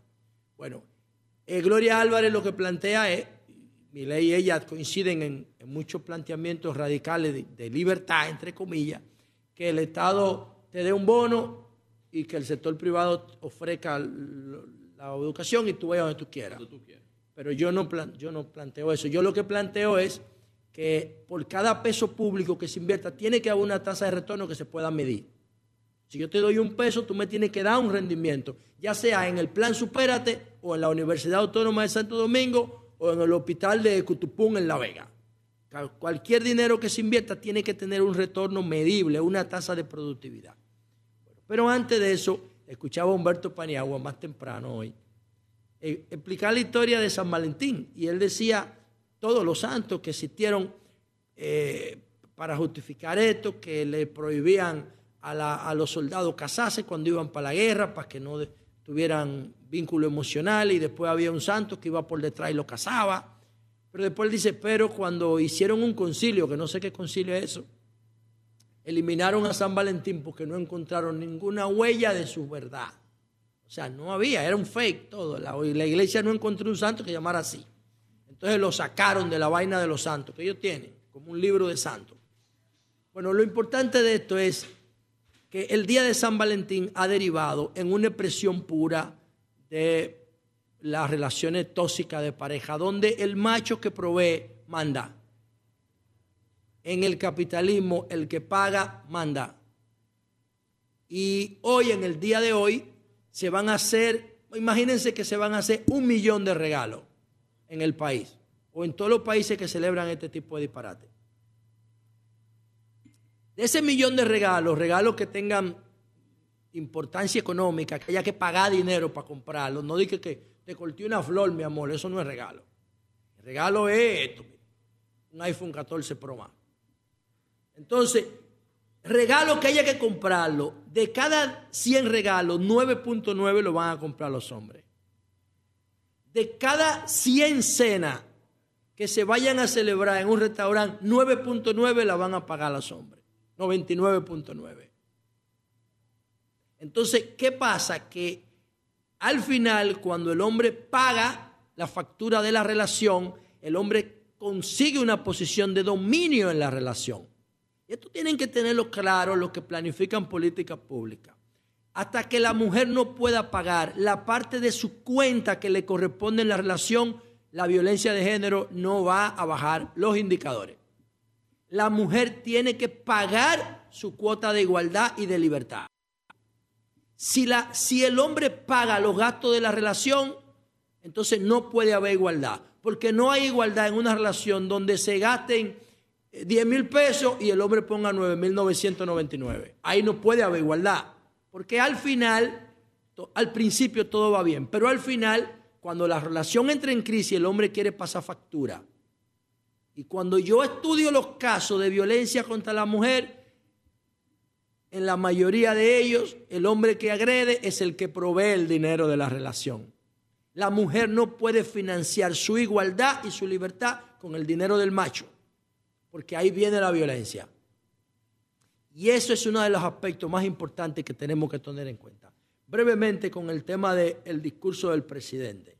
Bueno, señores, miren, el discurso del presidente a mí me parece, no lo podemos sacar del contexto electoral, no se puede. Y yo pienso que el lema me encantó, porque la Casa de Gobierno lo está proponiendo como la nueva consigna, por lo menos eso fue lo que publicó Homero Figueroa. Dice, nuestra nueva consigna a partir de hoy será, o luchamos juntos para salvar Haití, o lucharemos solo para proteger República Dominicana. A mí me gusta la consigna de luchemos juntos para salvar Haití. Eso suena como We Are the World de Michael Jackson. ¿Y cómo se llama el documental? Ah, sí, eh, una noche, una noche del pop. Yo, invito a toda la gran noche del pop. La gran invito a toda la audiencia del programa a buscar cómo se creó la canción, esa obra maestra de arte de solidaridad, We Are the World, de Quincy Jones y un paquete de artistas liderados por Lionel Richie, Harry Belafonte y Michael Jackson. Busquen esa vaina en Netflix para que ustedes vean. Si República Dominicana logra, luchemos juntos para salvar Haití, va a generar un efecto We Are the World. Si lo deja con el tema de luchemos juntos para salvar Haití o luchemos solo para salvarnos nosotros o para proteger a República Dominicana, no. Se va a quedar como un tema local de República Dominicana que no prende a nivel internacional. Lo que nosotros queremos, después de las elecciones, esto se puede cortar por la mitad, este lema. Esta consigna, después de las elecciones en mayo, se corta. ¡Chan! Y dejamos, luchemos juntos para salvar Haití. Porque así nosotros podemos generar un, un efecto viral a nivel artístico, a nivel diplomático. El problema no es fácil, porque después viene el tema del discurso. La comunidad internacional tiene que salvar a Haití. ¿Y por qué? ¿Qué responsabilidad tiene la, la comunidad internacional con Haití? Solamente hay tres países que tienen vínculo histórico con Haití. Francia por lo que le hizo después de la independencia, por el desafío de independizarse, Estados Unidos. que lo puso a pagar unos cuartos. Canadá porque, por su vínculo con Francia, porque la mitad de Canadá es francesa en términos institucionales, hereda esa deuda moral.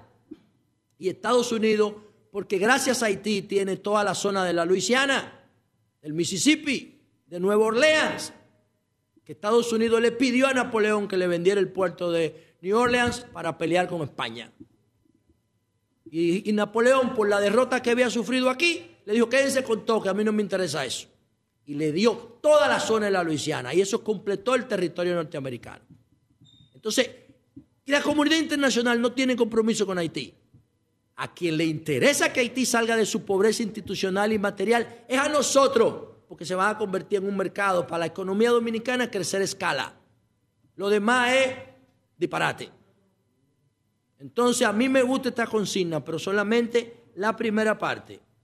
Luchemos juntos para salvar a Haití. Eso es un lema internacional. Yo no sé quién lo escribió, pero hay que dársela.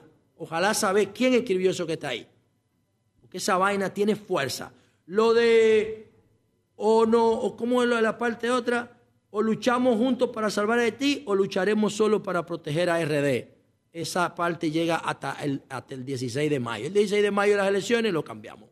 Y por último, el índice internacional de universidades. Hay un índice internacional durísimo que se llama Quaccarelli Simons, que es una empresa especializada en, en asesoría y calidad de educación superior privada. Quaccarelli Simons, búsquenlo.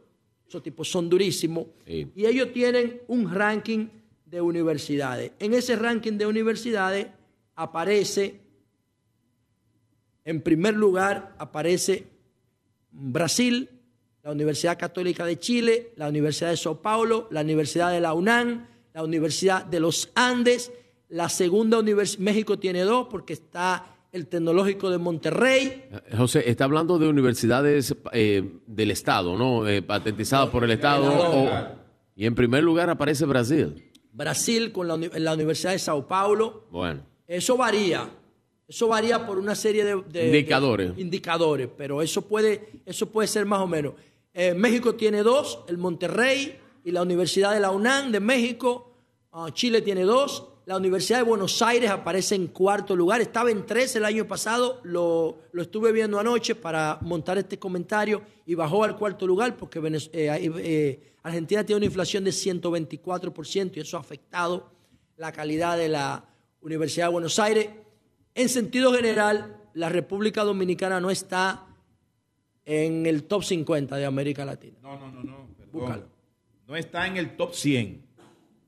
No, no está. No, no, yo no, yo te digo del top 50. Yo no sé. Sí, yo, yo, creo no, de América. No, tú estás hablando del mundo. América Latina, hermano. Ah, bueno. Yo lo acabo de verificar. Bueno, yo lo podemos no revisar. está en el top 100 de América Latina. Sí. No solamente la UAS. No hay una sola universidad dominicana que esté en el top 100 de América Latina en este año 2024. Sí, hay universidades de, de República. Yo te la voy a buscar. Lo que pasa es que yo me enfoqué en las públicas, yo. Sí, yo pero sí hay universidades dominicanas. Yo las que vi todas. Bueno, pero si tú la viste, léela. las 100 voy a leer. No, la, que, la, la, la, la privada. O sea, mira, el, el, el, el, estudio más importante que se hace, que mide la calidad universitaria a nivel mundial, es Ranking Shanghai, que mide unas 500, 600 universidades, y ahí todavía yo no he visto la primera universidad No, pero léanlo, porque eso es importante, porque nosotros estamos diciendo cosas. No está, pero búscalo. O sea, no, ¿cuáles son las 100? yo bueno, yo te bueno. decir. yo dije, yo dije la primera 10 de América Latina, la primera 10 de América Latina y no está República Dominicana. Yo sí he visto que la República Dominicana ha puesto universidades privadas como INTEC y Puncamaima en el ranking de la primera 100 de América Latina. Pero el hecho de que, el hecho de que tengamos esa discusión ya es una barbaridad. ¿Cómo es posible que la República Dominicana no esté en el top 10 de América Latina si nuestra economía es la número 7? Y, la, y dicen los marxistas que lo material determina lo social. ¿Y la inversión en la educación cuánto es? Nosotros tenemos un 4% a nivel básico, porque eso no incluye las universidades privadas. Un 4% del PIB, que eso es excelente para el financiamiento educativo. Pero que fue orientado en bloc, varilla y cemento. Mm. que bueno, es lo que estamos viendo aquí. Y termino con lo siguiente. Para mí, en el piso, en el piso y sin techo, sin aulas, no se puede estudiar. Para mí, para mí, para mí. Digo yo. La autonomía de la UAS le ha hecho daño. Yo pienso que se justificaba en la Guerra Fría para, para proteger la universidad del conflicto que se vivía en ese momento. Y la universidad se convirtió en un hervidero ideológico. Como pasó con todas las universidades de América Latina, donde prendían esos movimientos de izquierda. Ahora, ya no hay Guerra Fría. Y yo pienso que todo este apoyo a la UAS, repito, aquí la UAS no ha puesto un blog. Esto es dinero público del gobierno, no es del crecimiento de la universidad. El patrimonio de la UAS lo que ha hecho es reducirse a su mínima expresión desde el patrimonio original. Y yo pienso que hay que comenzar a, pedirle a la UAS una tasa de rendimiento. La UAS tiene que presentar a la sociedad una tasa de productividad. Y quienes tienen que empezar a hacer eso son los estudiantes de la universidad porque ellos son los beneficiarios o los afectados de la mucha o de la poca calidad universitaria. El gobierno va a seguir invirtiendo en la universidad. ¿Hasta cuándo? Yo pienso que ya el mismo gobierno también tiene que decir a la UA, vamos a compartir tu plan estratégico. Vamos a ver si lo que tú estás haciendo es lo que la economía está requiriendo a nivel laboral. Bueno, señores, vamos a hacer una pausa. Está con nosotros la profesora Ángela Yadira Báez. Ella es la gobernadora de la provincia Peravia. Con ella vamos a conversar. Y Julio, también, mira, lo del ranking tenemos que debatirlo porque se quedó en el aire, ¿eh? Sí, don Julio. Después. Don Julio, no quiero dejar dos cosas en el aire. Primero, José, quiero que veas a la derecha, a la salida donde estamos, el mural de Angurria, que está súper chulísimo, que está ahí a la salida. Y lo otro es que alguien importante para esto está de cumpleaños hoy, Ney, ¿verdad? El ingeniero, mi amigo Ney García está de cumpleaños hoy. Felicidades. Agréguele eh, ahí. ¿Quién más? Agréguele Oh, ahí. qué bien, Agréguele ahí, sí. Virgilio. Eh, Maestro, está de cumpleaños también el día de hoy un querido amigo mío. Oye. Mi hermano, el teórico, don Guido Gómez Mazara. Guido, el teórico de Chacay. Está Oye, cumpliendo felicidades muchas. Son, Abrazo, son hermano. tres universidades que tiene, Guido. que tiene Brasil en el top 10 de América Latina. No, Brasil tiene otra tres, porque hay una que se llama Brasil es otra Estadual cosa. do Campiña, que yo no la había contado. Tiene tres en el top 10 Brasil. ¿Quién? Brasil. Muy Tiene la de Río de Janeiro, tiene la de Sao Paulo y tiene la Universidad eh, de esta, Estadual de Campiña. Tú sabes que tres yo te, top. yo te pedí la aclaración México porque, tiene dos, porque, Chile tiene dos. porque el TEC, o sea, el TEC de Monterrey, eh, por mucho tiempo tuvo el ranking de ser la universidad número uno de Latinoamérica. Parece Ahora que... tiene, está en el 2, la 1 en la UNAM, Oye, en. México. Oye, qué cosa. Bueno, señores, son las 8.43 minutos. El sol de la mañana desde el nuevo Centro Regional Universitario ¿Cómo? de la UAS en Baní. Y fuera.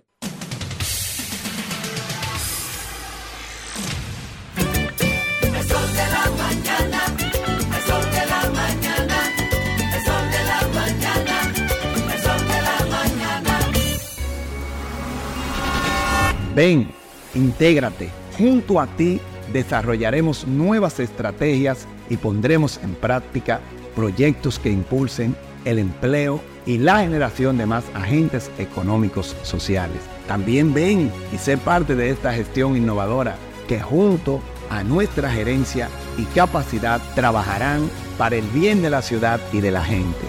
Luis Alberto, un gerente pa' que resuelva. Cómprame o alquílame. Tú eliges. Celebramos juntos los 60 años de éxito de Grupo Viamar. Por eso te ofrecemos financiamiento disponible para comprar y cómodas cuotas para alquilar. Cómprame o alquílame. Este es el momento perfecto para impulsar tu negocio con la flota de camiones Forland. No dejes pasar esta gran oportunidad durante la celebración de nuestro 60 aniversario. Grupo Viamar. 60 años moviendo la familia dominicana. Optimice de manera eficiente los procesos de pago al exterior de su empresa, realizando sus transferencias digitales internacionales a través de las mejores plataformas digitales del mercado, Internet y Móvil Banking Empresarial BHD. Puede transferir a cualquier parte del mundo con disponibilidad inmediata de los fondos y de forma automatizada. Realice sus transferencias internacionales a través de Internet y Móvil Banking Empresarial BHD. Descargue la aplicación móvil desde su tienda de aplicaciones. El banco como yo quiero. Banco BHD el futuro que quieres. Jalao. Este miércoles 14 de febrero, Jalao te tiene la velada perfecta para San Valentín con nuestro menú especial en tres tiempos. En un ambiente romántico, ven a celebrar el amor y la amistad en Jalao. Jalao, calle El Conde 103, frente al Parque Colón. Reservas 809-792-1262 y jalao.deo. 100%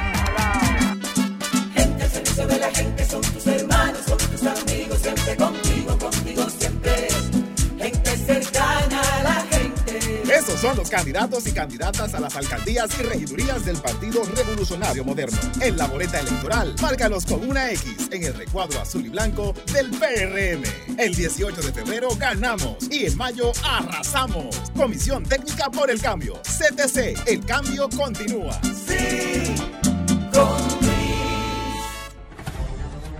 A continuación, las económicas. La gasolina premium 290 con 10. La gasolina regular 272 con 50. El gasoil óptimo 239 con 10. El gasoil regular 221 con 60. El gas 132 con 60. El gas natural 43 con 97. Finalmente, el precio del dólar para la compra 57 con 60 para la venta 59.40. Hasta aquí las económicas por Sol, la más interactiva.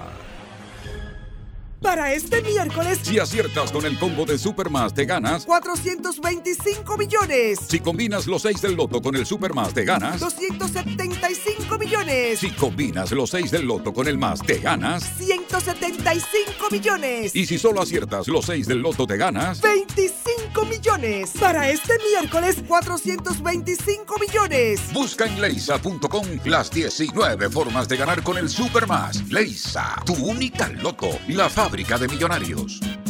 Colmadero. Paco Fish premia tu colmado con televisores y bonos de 25 mil pesos. Comprando 12 unidades o más de Paco Fish, participas en sorteos mensuales, subiendo tu factura a www.ganaconpacofish.com. También ganas al instante exhibiendo Paco Fish en tu colmado al girar la ruleta con la visita del comprador sorpresa o en los mayoristas participantes. Colmadero. Paco Fish premia tu colmado.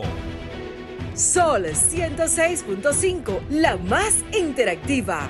Una emisora RCC Miria. porque lo público es lo más ajeno. Les informamos que a la fecha hemos desmontado más de 2.000 vallas y letreros ilegales que contaminaban las principales avenidas de Santo Domingo Este. En su lugar, seguimos sembrando trinitarias y recuperando varias verdes.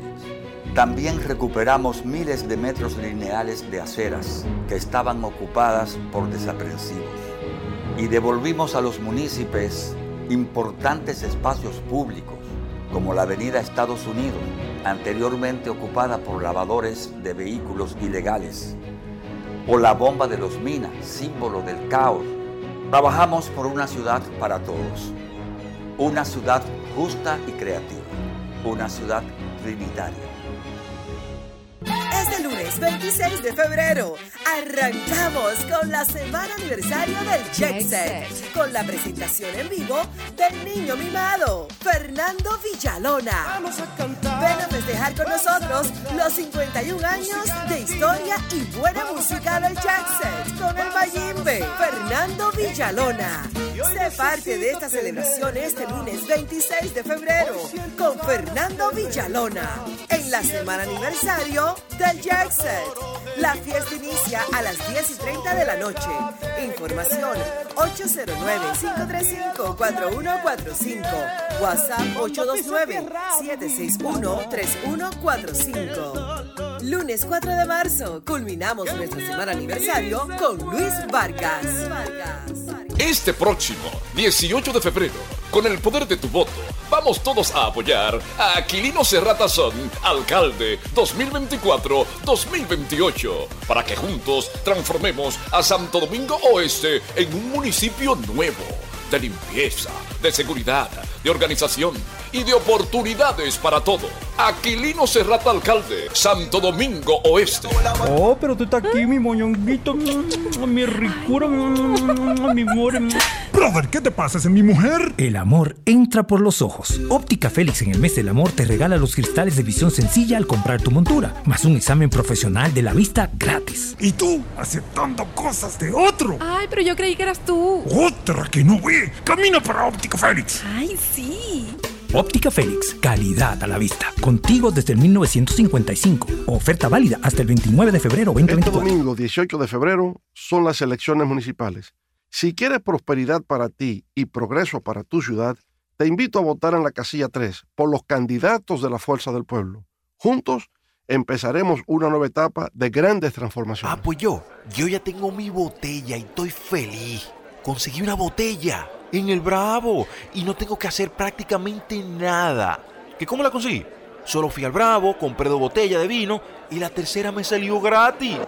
Yo sí estoy disfrutando mi botella. Ven al Bravo a buscar tu botella, porque todos los días al comprar dos vinos de nuestra bodega, el tercero te lo llevas gratis. Supermercados Bravo, expertos en vender barato. Esta promoción no aplica a sidras. El consumo de alcohol perjudica la salud. Ley 4201. Cómprame o alquílame. Tú eliges. Tú eliges. Celebramos juntos los 60 años de éxito de Grupo Viamar. Por eso te ofrecemos financiamiento disponible para comprar y cómodas cuotas para alquilar. Cómprame o alquílame. Los camiones Jack te dan la oportunidad perfecta para impulsar tu negocio. Llámanos al 809-565-3111 y recibe tu oferta. Grupo Viamar celebra 60 años moviendo la familia dominicana. El 18 de febrero, al marcar en la casilla 2 a Luis Alberto, estarás votando por las ideas y acciones que proponemos para transformar nuestra ciudad. Luis Alberto, un gerente pa' que resuelva. En Grupo Viamar continuamos con la celebración de los 60 años, con la apertura de nuestra nueva sucursal en el sector Alameda. Contamos con un moderno showroom con cómodas atenciones y un amplio taller de servicios Quick Lane, donde ofrecemos inspección multipuntos en todos los mantenimientos, cambio de aceite y filtro, cambio de neumáticos, alineación y balanceo, suspensión y dirección, frenos y baterías, técnicos certificados y un gran equipo de servicio. Nueva sucursal Grupo Viamar Alameda, ahora más cerca. Grupo Viamar, 60 años moviendo la familia dominicana. Desde Bandex reconocemos el valor de lograrlo juntos. Sabemos que es descubrir y disfrutar cada rincón de nuestra isla. Por eso financiamos más de 741 millones de pesos para el desarrollo de proyectos turísticos, porque juntos impulsamos el desarrollo del país. Bandex, Banco de Desarrollo y Exportaciones. Esta ciudad es como nuestra casa. Hay que cuidarla y arreglarla. Hay que quererla. Hay que soñar la ciudad que queremos, el país que queremos y trabajar para convertir esos sueños en realidad. Ya lo hicimos y lo vamos a seguir haciendo. Vota este 18 de febrero Carolina, alcaldesa. Senazata.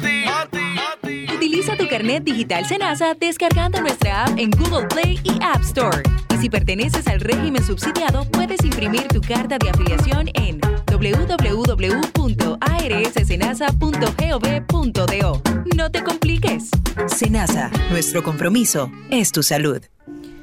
Tú sabes lo difícil que fue ver cómo mi hogar se convirtió en un lugar inseguro, violento y triste. Ya ni la más chiquita era la misma. Gracias a Dios que me dio la fuerza de recoger mis muchachas y cambiar mi vida. Salvar tu vida y la de tu familia es posible. Cuenta con el Ministerio de la Mujer para conseguirlo. Con las casas de acogida, cálidas, seguras y confidenciales, puedes contar con protección, educación para ti y tus hijas e hijos. Conoce más en mujer.gov.do o en nuestras redes sociales MMujerRD. Llama al asterisco 212. Ministerio de la Mujer. Estamos cambiando. Este domingo 18 de febrero son las elecciones municipales. Si quieres prosperidad para ti y progreso para tu ciudad, te invito a votar en la casilla 3 por los candidatos de la Fuerza del Pueblo.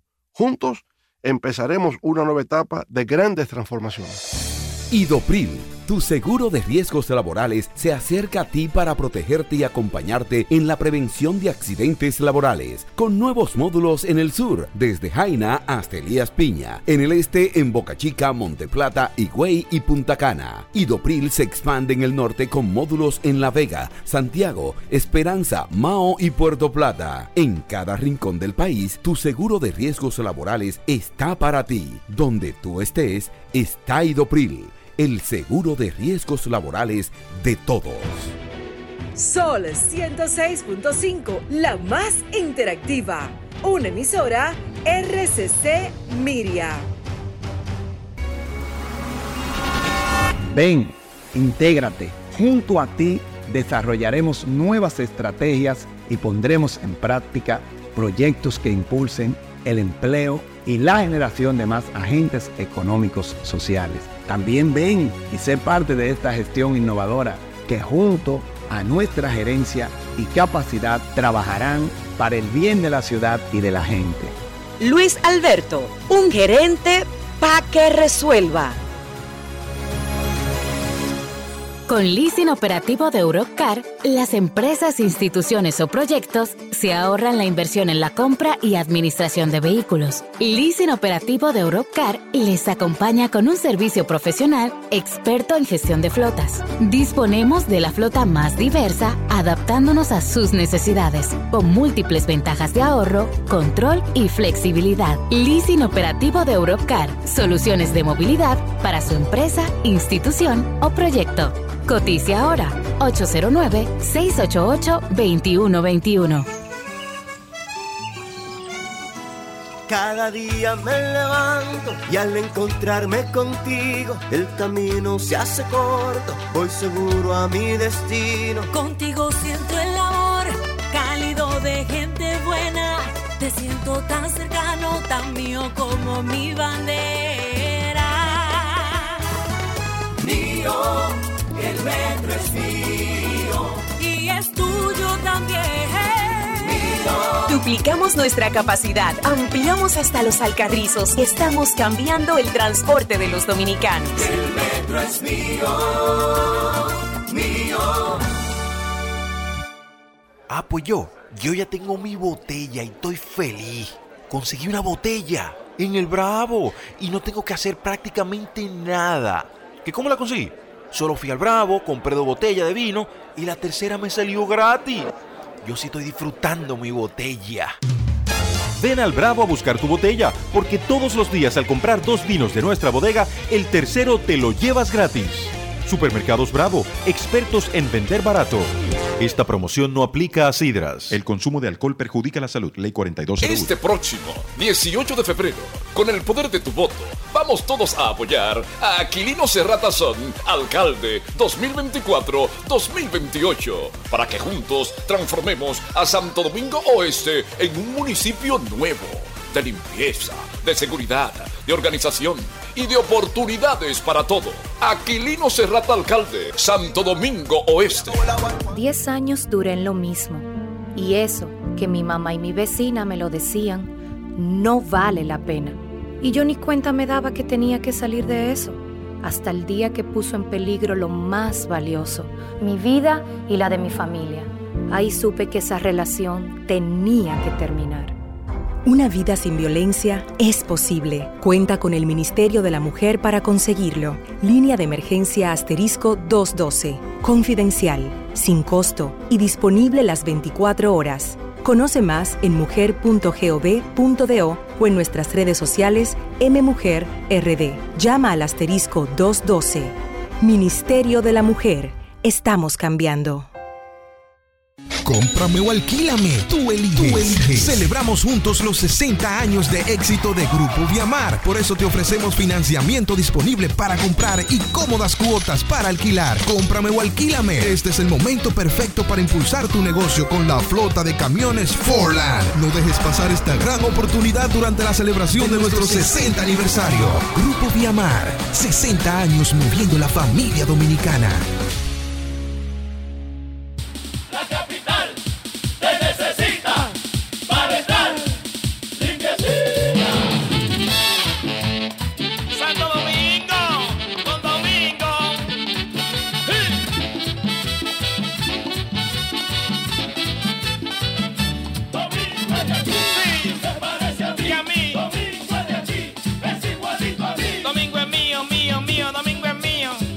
Domingo Contreras, mi alcalde. Cómprame o alquílame. Tú eliges. Celebramos juntos los 60 años de éxito de Grupo Viamar. Por eso te ofrecemos financiamiento disponible para comprar y cómodas cuotas para alquilar. Cómprame o alquílame. Este es el momento perfecto para impulsar tu negocio con la flota de camiones Forland. No dejes pasar esta gran oportunidad durante la celebración de nuestro 60 aniversario. Grupo Viamar. 60 años moviendo la familia dominicana.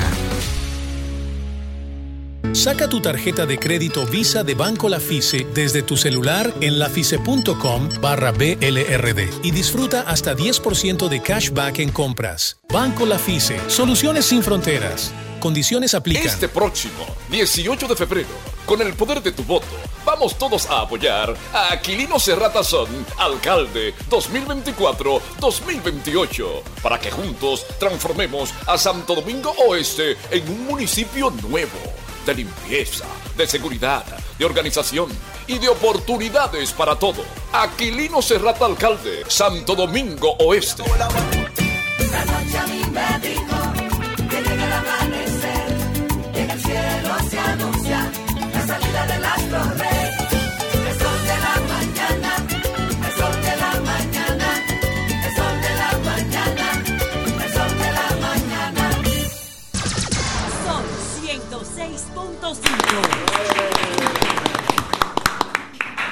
Son las nueve y un minuto. Nosotros continuamos en el nuevo, recién terminado Centro Regional Universitario de la UAS en Baní, construido por el Ministerio de la Vivienda y Edificaciones.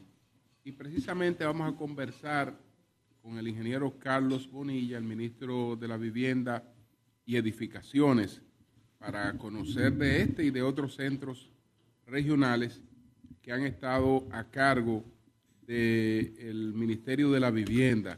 Buenos días, Carlos, ¿cómo estás?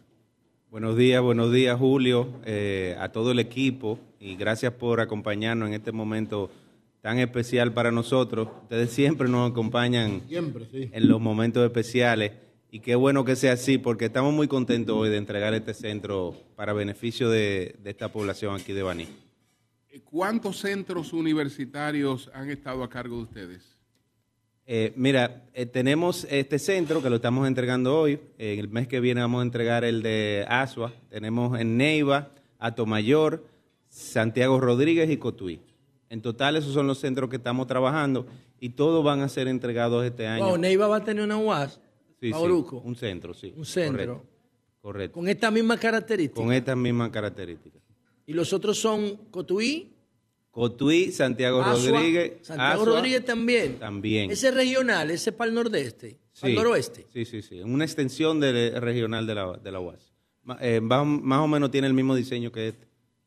Eh, y, y contento porque la gente ya no va a tener que trasladarse a otras provincias y va a recibir su clase en su misma comunidad lo cual le va a ahorrar Claro. dinero, eh, tiempo con su familia, el hospedaje, o sea, y mucha gente se va a motivar a, a- a inscribirse en la universidad porque le queda mucho más cómodo. La infraestructura no se adapta a las características de la, de la zona, de la región donde está instalado. O sea, el mismo edificio que es viable en, aquí en, en Baní es viable en Santiago Rodríguez. Bueno, todos los diseños nos los provee la universidad, lo hacemos con ellos, conjuntamente con las necesidades de ellos.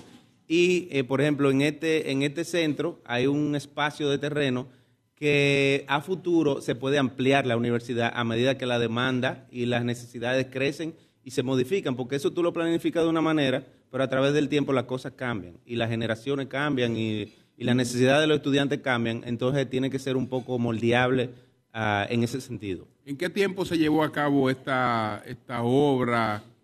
Eh, háblanos de la experiencia, la ubicación del solar, todo ese tipo de cosas. ¿A quién está a cargo?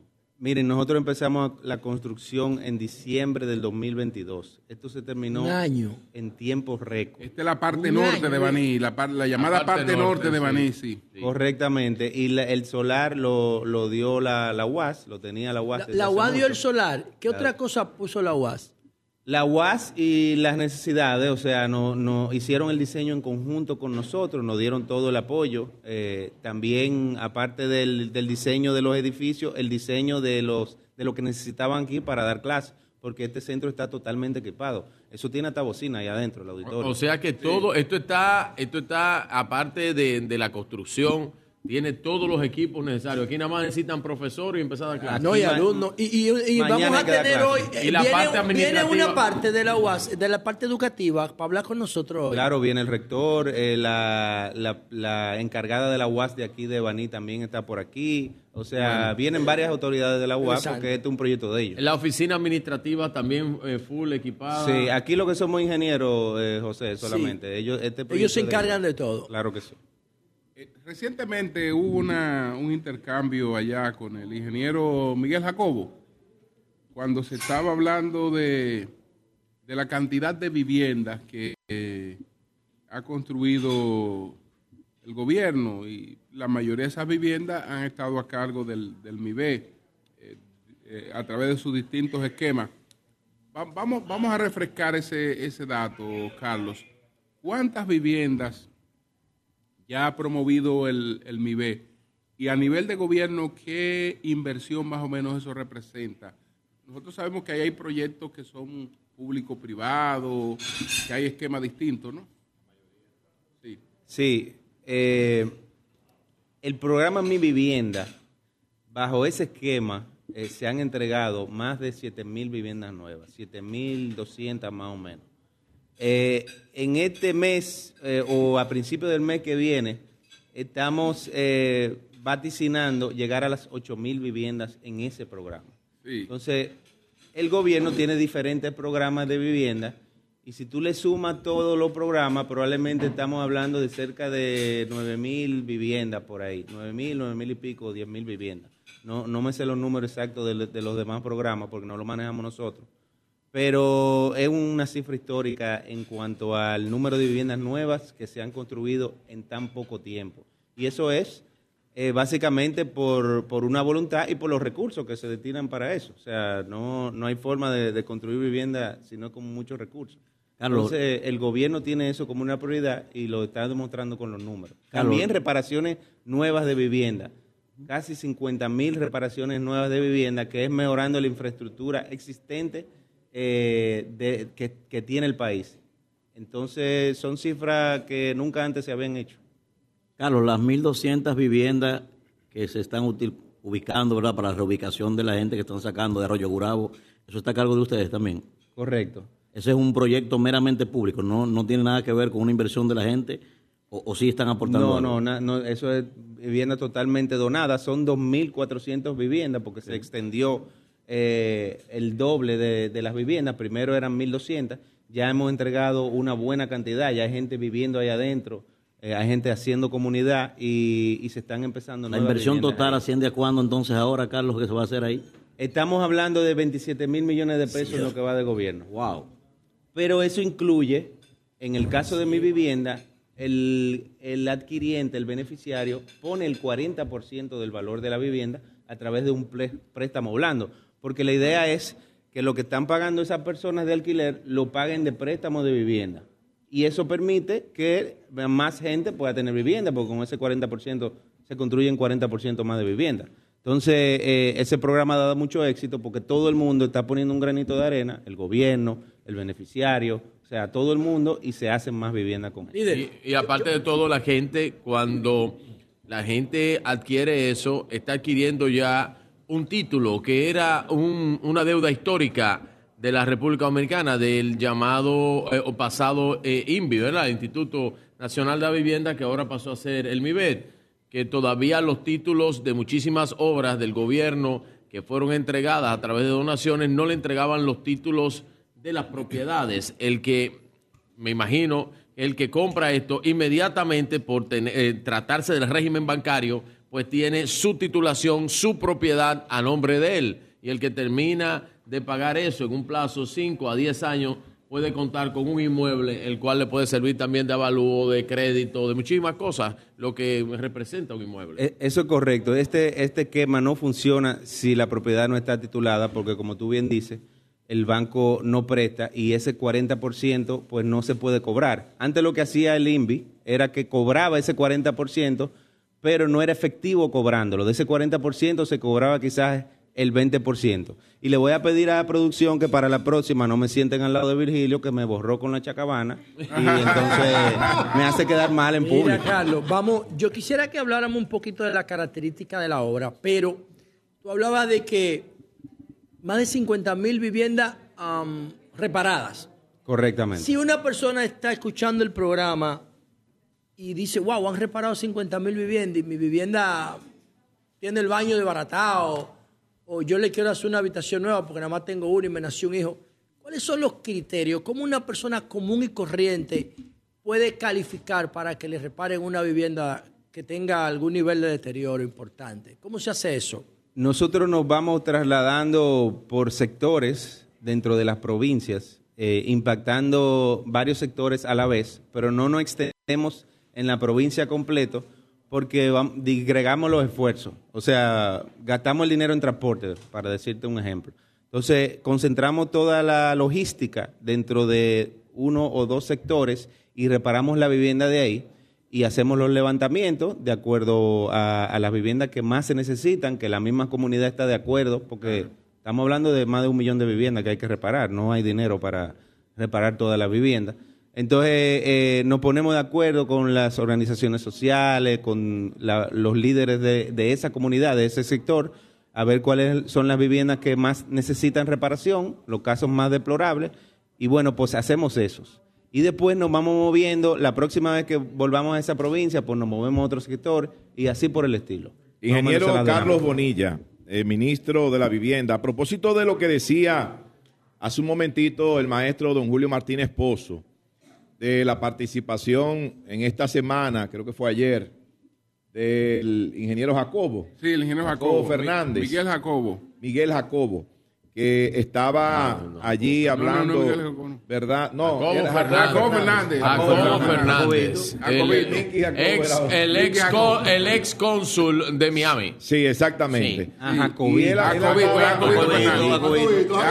de esas viviendas, usted acaba de hablar eh, de ellas y de señalar un número. Eh, me gustaría precisar, eh, que usted precisara, se trata esto de una alianza donde están desarrolladores privados con el Estado dominicano, es decir, son empresas privadas que construyen, el Estado hace un aporte y hay una parte que es financiada a las personas. O sea, no se trata de una obra, una obra hecha eh, directamente por la institución ni contratada a un ingeniero en su totalidad para ser pagada por el Estado. Eh, eh, me gustaría que usted precisara eh, esos términos. Sí, son, eh, se hace mediante licitación, se contrata un desarrollador por parte del Estado. es tipo eh, Ciudad Juan Bosch.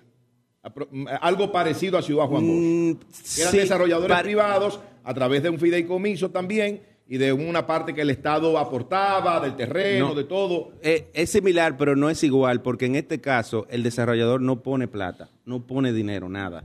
Solamente pone sus conocimientos. En Ciudad Juan Bosch el desarrollador tenía que buscar dinero para la inversión. Aquí no. Aquí el Estado pone el 60% y quien pone el otro 40% es eh, el beneficiario a través de un financiamiento del Banco de Reservas que le provee esos recursos. Pero el, el desarrollador no pone nada. O sea, simplemente se contrata para que construya y para que administre el proyecto y para que maneje eh, la relación con los beneficiarios, porque el- el- esos desarrolladores Es decir, el tienen... desarrollador aquí no es el dueño del proyecto. No, no. Es el Estado dominicano eh, y, y el Banco de Reservas pone ese financiamiento a una tasa de un 8% que no existe en el mercado y permite que esa persona que antes pagaba 11 mil, 12 mil pesos de alquiler, pues ahora pague 11 mil, 12 mil pesos, pero en ese préstamo.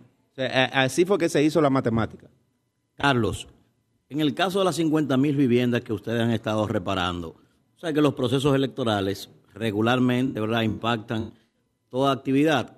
¿Cuáles medidas ustedes han tomado para que esas reparaciones no se vean afectadas por el tema de la política, para que no empiece la gente a decir, mira, están reparando, pero le reparan a los PRMistas? ¿Qué- ¿Cuáles medidas ustedes han tomado para evitar eso?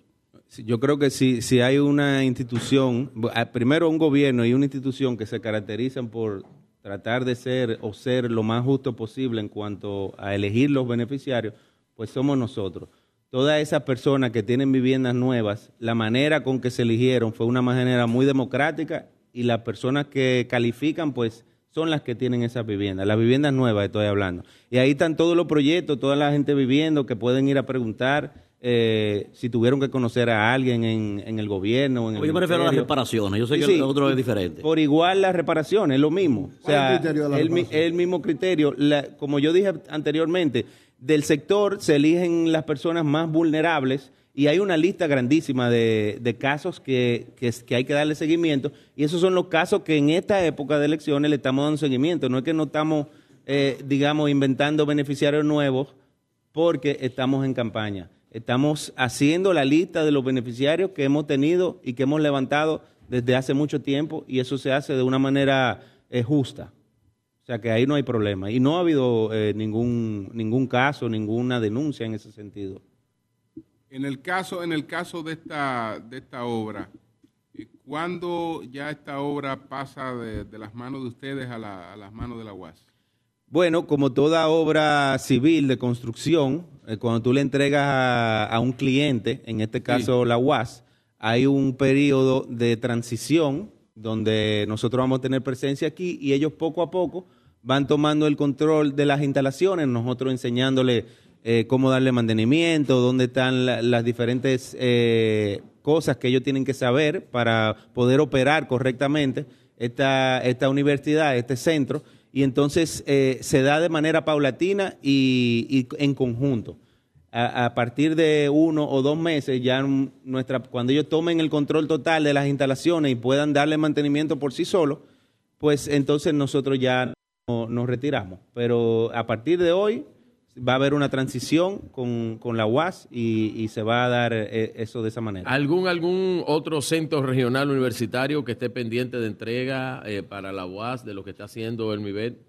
Todos los centros se van a entregar este año, el próximo que vamos Repita, a entregar lo que en usted lo ASO. dijo ahorita, parece que Virgilio no le estaba No, prestando no, Virgilio, atención. está- Virgilio le interesa es la Pero- entrega, pero él tiene en su mente, Sí. tú sabes, mayo. Pero exacto, pero repítalo, repítalo, que eso es lo que él quiere. Eso es lo que él quiere. Adelante, adelante. Yo creo, yo creo que es importante que puede ser que hay gente que está oyendo ahora el programa. Eh, el ministro entendió. No necesitaba intérprete. Es una información válida. La- el programa de inauguración, No, no, no, vamos a ver varias veces porque ya no se incluyendo puede, la después fecha. A la presidencial no se puede. No, sí, sí, sí, hay, hay un periodo. Hay un periodo hasta, hasta, hasta, hasta, hasta marzo. Hasta marzo. Hasta el 23. Usted no me quiere ver, eh, ahorita yo soy amigo. Hay un periodo, hay un periodo. No, no te. Me- eh, eh, en, no marzo, en marzo tenemos la, la inauguración de la extensión de la UAS en ASO. Míralo ahí, en En marzo. marzo. Virgilio, Esa era la que a ti te interesa. Antes, de, antes del 18, esa fecha, de- alguna razón, la- por alguna razón la tengo bien clara y, y es antes de eso. un hombre justo. Sí, sí, sí. Entonces, esa es, esa es, pero hay en construcción, eh, ¿cuál es más eh, de, de la Guabaní? ¿Qué otro tipo de centros educativos está construyendo el MIBET que no sea necesariamente universitario? Porque ustedes no, eh, yo creo que en alguna aclaración, una vez, eh, Carlos, dijiste que escuelas, no, no- ustedes no han trabajado del todo, que tienen unas cuantas, porque está como dividido entre una parte allá y otra parte aquí. ¿Cómo es esto? Lo, lo que pasa es que por la, por la ley del 4% para la educación, el dinero de, de las escuelas tiene que venir del Ministerio de Educación. Entonces, ellos son los encargados de hacer el proceso de licitación y de contratar para hacer escuelas. Nosotros en algún momento le dábamos soporte para en términos de ingeniería y de fiscalización de obra, pero eso todo pasó a manos del Ministerio de Educación y ellos tienen su propio departamento de ingeniería para, para poder darle seguimiento a esos proyectos. Entonces, como ahí, ahí hay mucha plata, por el 4%, ese dinero tiene que venir de ahí por ley y creo que hasta en la Constitución está así. Carlos, a nivel de la, de la campaña, ahora hacia las municipales, después las presidenciales, ¿qué rol está jugando? Yo soy el enlace de la provincia de la Altagracia, el enlace político con, con las autoridades, con los candidatos de allá. eh, Con Karina y Cholitín. con Karina, con Cholitín, con Pancho Llano, con, con toda, con todos los, los alcaldes y los regidores de allá. Y, y la verdad que se ha hecho un trabajo junto con el viceministro Ney, que, que está, está de cumpleaños hoy. Que está de cumpleaños hoy. Sí. Y el viceministro Dani Santos también está de cumpleaños. que ¿Cómo? Dani ahí. está de cumpleaños. Sí, sí, sí. Y, y en el, en la- la- en la- en el infortunio cumplir años el mismo día que Ney. Sí, Líder, ¿y cómo están los números en Higüey? ¿Se puede hablar de eso aquí, Julio? No, no, para hablar, no debería hablar. No, pero él el puede, él puede decir. El no pueden tema en cuenta, pero los números se pueden hablar. Bueno, en términos generales, eh, la verdad que estamos muy bien en, en el país completo, pero ahí principalmente eh, Karina va a ganar sólidamente. El que eh, está flojo es Cholitín. No, pero eso- Porque ahí la oposición, la oposición tenía un candidato a senador ahí y tenía, y te- que es el senador actual, mi tocayo, Un alcalde Virgilio desastroso. Sedano, No, y Virgilio aspira Sedano a ser senador. renunció, Amigo y un hermano momentito, eh, que Virgilio Sedano renunció de la fuerza del pueblo. Está flojo. O sea que esa vacante todavía está ahí. Virgilio Sedano renunció y después ustedes van a ver Bueno, Juan para- Julio a quién es Campos- que Virgilio Juan Sedano va a Campos apoyar. Es el candidato a senador. Un saludo de la- para de él, de fuimos la Alianza Rescate. RD Ya, allá ya tiene el traje, Juan Julio Campos. de en la Altagracia. Sí, no, no no, me digas. eh, Eury, bájale algo. Pues bájale algo, bájale mi hermano, lo quiero. ¿Tú quieres que te diga la encuesta de ella? Yo te la digo ahora mismo. Mira, hermano. adelante. Eh, Vio- Viola la ley, no importa, Virgilio. Que Yo te puedo decir la encuesta de Hacen eso todos los días. El PRM, viola la ley. Dale. Adelante. Parte de mi trabajo como enlace es eh, unificar a todos los dirigentes de la provincia. Y te puedo decir que en la Altagracia, tanto Cholitín como Karina, que antes eran contrarios, ahora están trabajando de la mano para que una sea alcalde primero y para que Cholitín sea senador después. Y la fuerza más, la fuerza más, las dos fuerzas más importantes en esa provincia son el PRM, que es el partido que más marca, y después el partido de Amable Aristicato. O sea, que esas dos fuerzas trabajando juntas para que Cholitín sea el, el- el senador, bueno, pues ahí hay problemas. Y, y de la, capi- y de la- Ah, ah, y- y de la bueno. capital, ¿tiene alguna información? Porque parece que se ha apretado un poquito la cosa ahí. No sé. Apretado. Maestro, así no. Adelante. Maestro, bájale el Usted no está ayudando a dormir. A mí me encanta cuando el, el oficial- oficialismo se ríe y se burla. Qué- qué ameno, Me qué encanta ameno. cuando el oficialismo se ríe y se ¿Qué, qué burla. maestro más o menos? Adelante, adelante, ministro. A mí me encanta eso. Hasta se risa.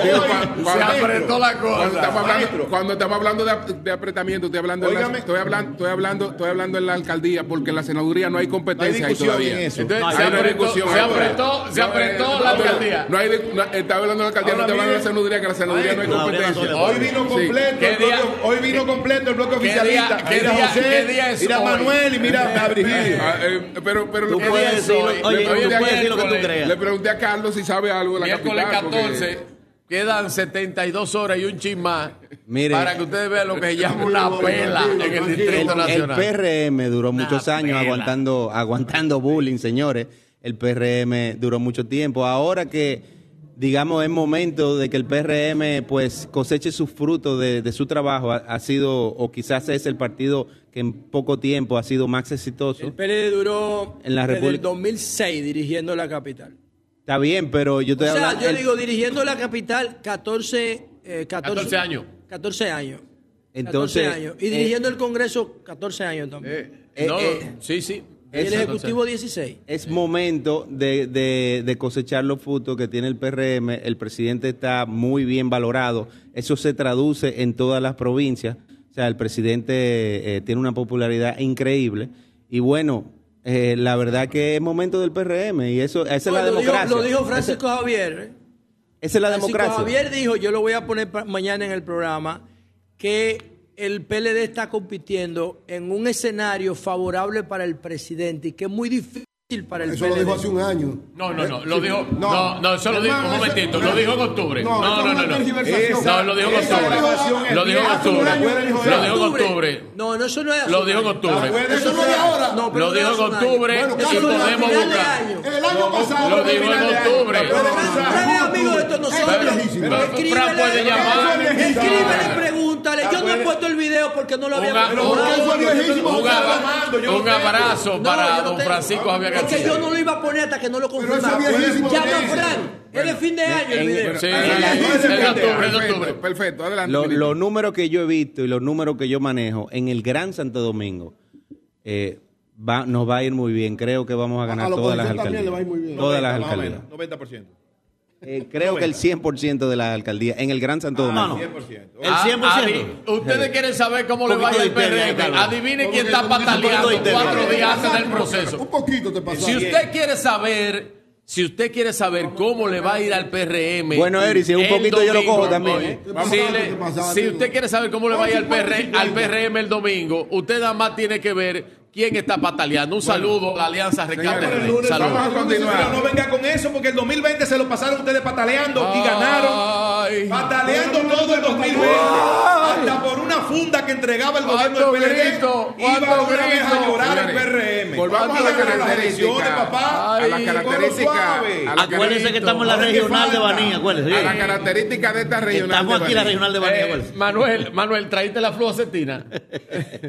¿Traíste la fluocetina? La regional, profesor. Señores, aprovechar para dar las gracias a los que pusieron esa, esa, ¿cómo se llama esto? Estas lonas aquí. Sí. Yo me puedo quedar hasta las 2 de la tarde. Gracias, de verdad. Ah, te va a Sin problema. Vamos, te ¿Tú podemos dejar aquí. No hay gente problema. ¿no? Fuiste tú la responsable de eso. Gracias, mi O. Patricia, ¿quién va a ser? Dale, vamos arriba. Aquí, aquí nos gusta ñoñarlo a ustedes. Esa es la No, realidad. no, nos gusta ñoñarlo a aquí ustedes. sin problema. Bueno, Vamos eh, arriba. Carlos, hablemos entonces de la, de la característica de, de- de este centro regional, de cómo, cómo está estructurado. Mira, esto fue una inversión de alrededor de mil millones de pesos. Eso Wow. incluye eh, todos los equipos, o sea, las butacas, eh, el equipo de sonido de ahí del auditorio, el equi- los equipos de laboratorio, las pizarras, eh, el equipo de, de las, eh, el de las butacas y de los escritorios de la parte administrativa, o sea, todo eso. Son aproximadamente 20 mil metros cuadrados de construcción, el solar es de más de 30 mil metros cuadrados, va a tener 41 aulas, tres edificios, una biblioteca, seis laboratorios, el, el auditorio, cafetería, una cancha con sus gradas, que, eh, que se- esa cancha se puede convertir en de, de voleibol, de basquetbol, en una cancha mixta. La verja perimetral, una planta de tratamiento para tratar las aguas, la, plaza patriótica, que, que está ahí, y además de los parqueos, que son 218 parqueos, eh, y, y todos los accesos, las calles y toda la vegetación eh, que ustedes ven ahí. Él- fue una obra de este gobierno, diseñada por este gobierno, ejecutada, licitada, eh, contratada por este gobierno al 100%, eh, y básicamente fue una idea del, del presidente de la República, de, eh, conjuntamente con la UAS, para acercar la educación a las personas en su propia Esta provincia. arrancó en julio del 2022, ¿verdad? Se, se- se inició todos los procesos, pero la construcción en sí, la construcción de la obra civil empezó en diciembre del 2022. Y entonces, y la que van a, a inaugurar de Asua, ya que el sur, Asua está aquí, Asua de Compostela, entonces yo estoy en las dos eh, ciudades, en los dos eh, lugares de mis, de mis padres. Estoy en Baní eh, y mi madre desciende de, de ahí, de, de Cañafistol, y el lugar de, de mi padre, que es eh, que me acompaña aquí hoy, que es Asua. ¿Cuándo eh, inició la de Asua y cuándo y ahora la van a terminar en marzo? ¿Cuándo inició? Bueno, el- eh, todas esas universidades eh, se iniciaron más o menos al mismo tiempo. Eh, algunas, eh, por diversas razones, están primero que otras, pero al final todas van a estar en un lapso de tiempo similar de aquí a unos cuantos meses. Esa va a ser la próxima. y lo bueno es que se van a empezar a Ay, dar algunas sur. clases aquí en Baní, pero creo que el, el ciclo comienza en agosto, eh, algo así, de la universidad. Sí, claro, pues el semestre está activo ya. Bueno, le preguntaremos a la gobernadora, porque tal vez usted no tiene, ¿cuántas, cuántas, cuántas universidades están operando aquí en, en, en Baní? Que se- sería importante tener la, la información. Hay, hay, están alquilando eh, eh, aulas para dar clases. O sea que por eso es que ya a partir de muy corto tiempo ya van a poder usar, ya se van a estar usando estas instalaciones para dejar la UAS tiene, de pagar tiene, alquiler. tiene aquí, eh, imparte docencia aquí, pero en Alquilando- aulas alquilando aulas. Sí, alquilando Alquilando docencia. Alquilando aulas. Eh, el, eh, pero aquí también hay varias universidades Sí, hay privadas. privadas, hay privadas. Varias universidades privadas. Sí. La directora de la UA va, va a dar esa, esa información. Bueno. También la oferta curricular, aquí se va a estar impartiendo educación física, educación, licenciatura en educación inicial, licenciatura en educación básica, licenciatura de- en mención en orientación escolar, enfermería, agronomía, psicología, periodismo, informática, contabilidad, administración de empresas, turismo y hotelería. Está bien. Bueno. Muy bien. Pues, Gracias, gracias al ingeniero Bonilla, porque siempre eh, tenemos la oportunidad de dar a conocer estas obras. En este caso, un centro regional universitario que representa una gran comodidad para los estudiantes de Baní, eh, porque trasladarse a Santo Domingo ya eso le ahorra tal peligro de usar una vía para tener que hacer eso más. Claro, la baja el riesgo. va. Increíble. De manera manera increíble. Yo, baja yo- estudié, cuando yo estudié en la UAS, compañeros míos iban de acá, de Baní, a la UAS y, y regresaban de la, de la UAS a Baní.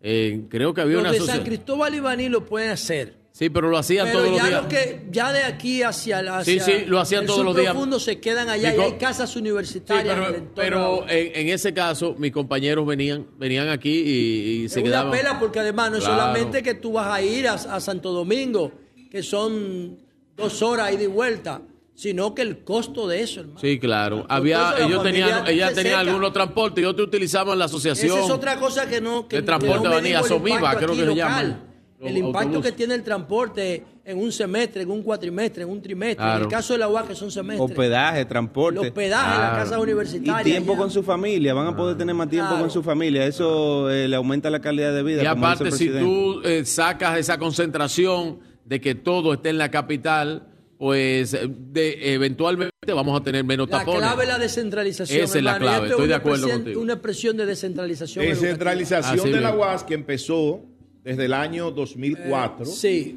Sí. con el gobierno del Partido de la Liberación Dominicana. Es en ese correcto. entonces, Leonel, Leonel hizo- Fernández Leonel era hizo- presidente. Es se correcto. hicieron, se hicieron Es correcto. varios centros regionales de la UAS en diferentes Leonel provincias hizo del país. Es correcto. ¿eh? Aprovechar, Es, es corre- es correcto. No se puede ser mezquino. Aprovechar la El ingeniero, ocasión para dar una primicia. Ah. Nosotros pronto vamos a estar subiendo a licitación la extensión de la UAS del municipio más importante y más grande del país, que es Santo, Domingo, Domingo Este. Ahí se va eh, a, a albergar una gran cantidad de estudiantes que no van a tener que trasladarse en carro brutal para para, para la capital y así des- eh, descongestionar un poco lo que Bien. son las vías de tránsito. Entonces, Eso va a estar ocurriendo eh, en, los próxim- en las próximas semanas y nosotros le vamos a, a traer la, la noticia, la evidencia cuando eso, cuando eso ocurra. Pero eso va a estar, eh, ya está listo para prácticamente para subir. Bueno, pues muchas gracias al ingeniero Bonilla. Nosotros vamos a hacer una pausa y continuamos desde el Centro Regional Universitario de la UAS, el moderno, el nuevo Centro Universitario de la UAS aquí en Baní. Ya quita el housing, ahora faltan los software. Acaba pues Falta la calidad de educativa Terminar el, el, el, el MIBE. Tienen que enseñar a hacer dulce en esta universidad. Así es, gastronomía, debe, debe haber Sí, una escuela de de gastronomía. Hay que enseñar- hay que enseñar a hacer dulce. Debe, debe haber una escuela de gastronomía. De sí. gastronomía, muy bueno. Espérate, pero Cambio ¿para qué fuera.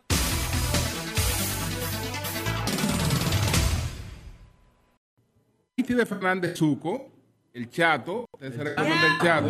El Chato está vivo. El Wow. Chato. El Chato me pide que comunique la decisión que él ha tomado, Ah.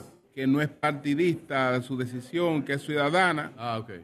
Entonces el Chato ha decidido suscribir dos candidaturas. Dos. ¿Cómo así? Él va a apoyar dos candidaturas. ¿Cuáles son? ¿Cuáles son Dos candidaturas ¿Cuáles va a apoyar al ¿Cuáles son? A Chato. ver, yo estoy de acuerdo con el chat.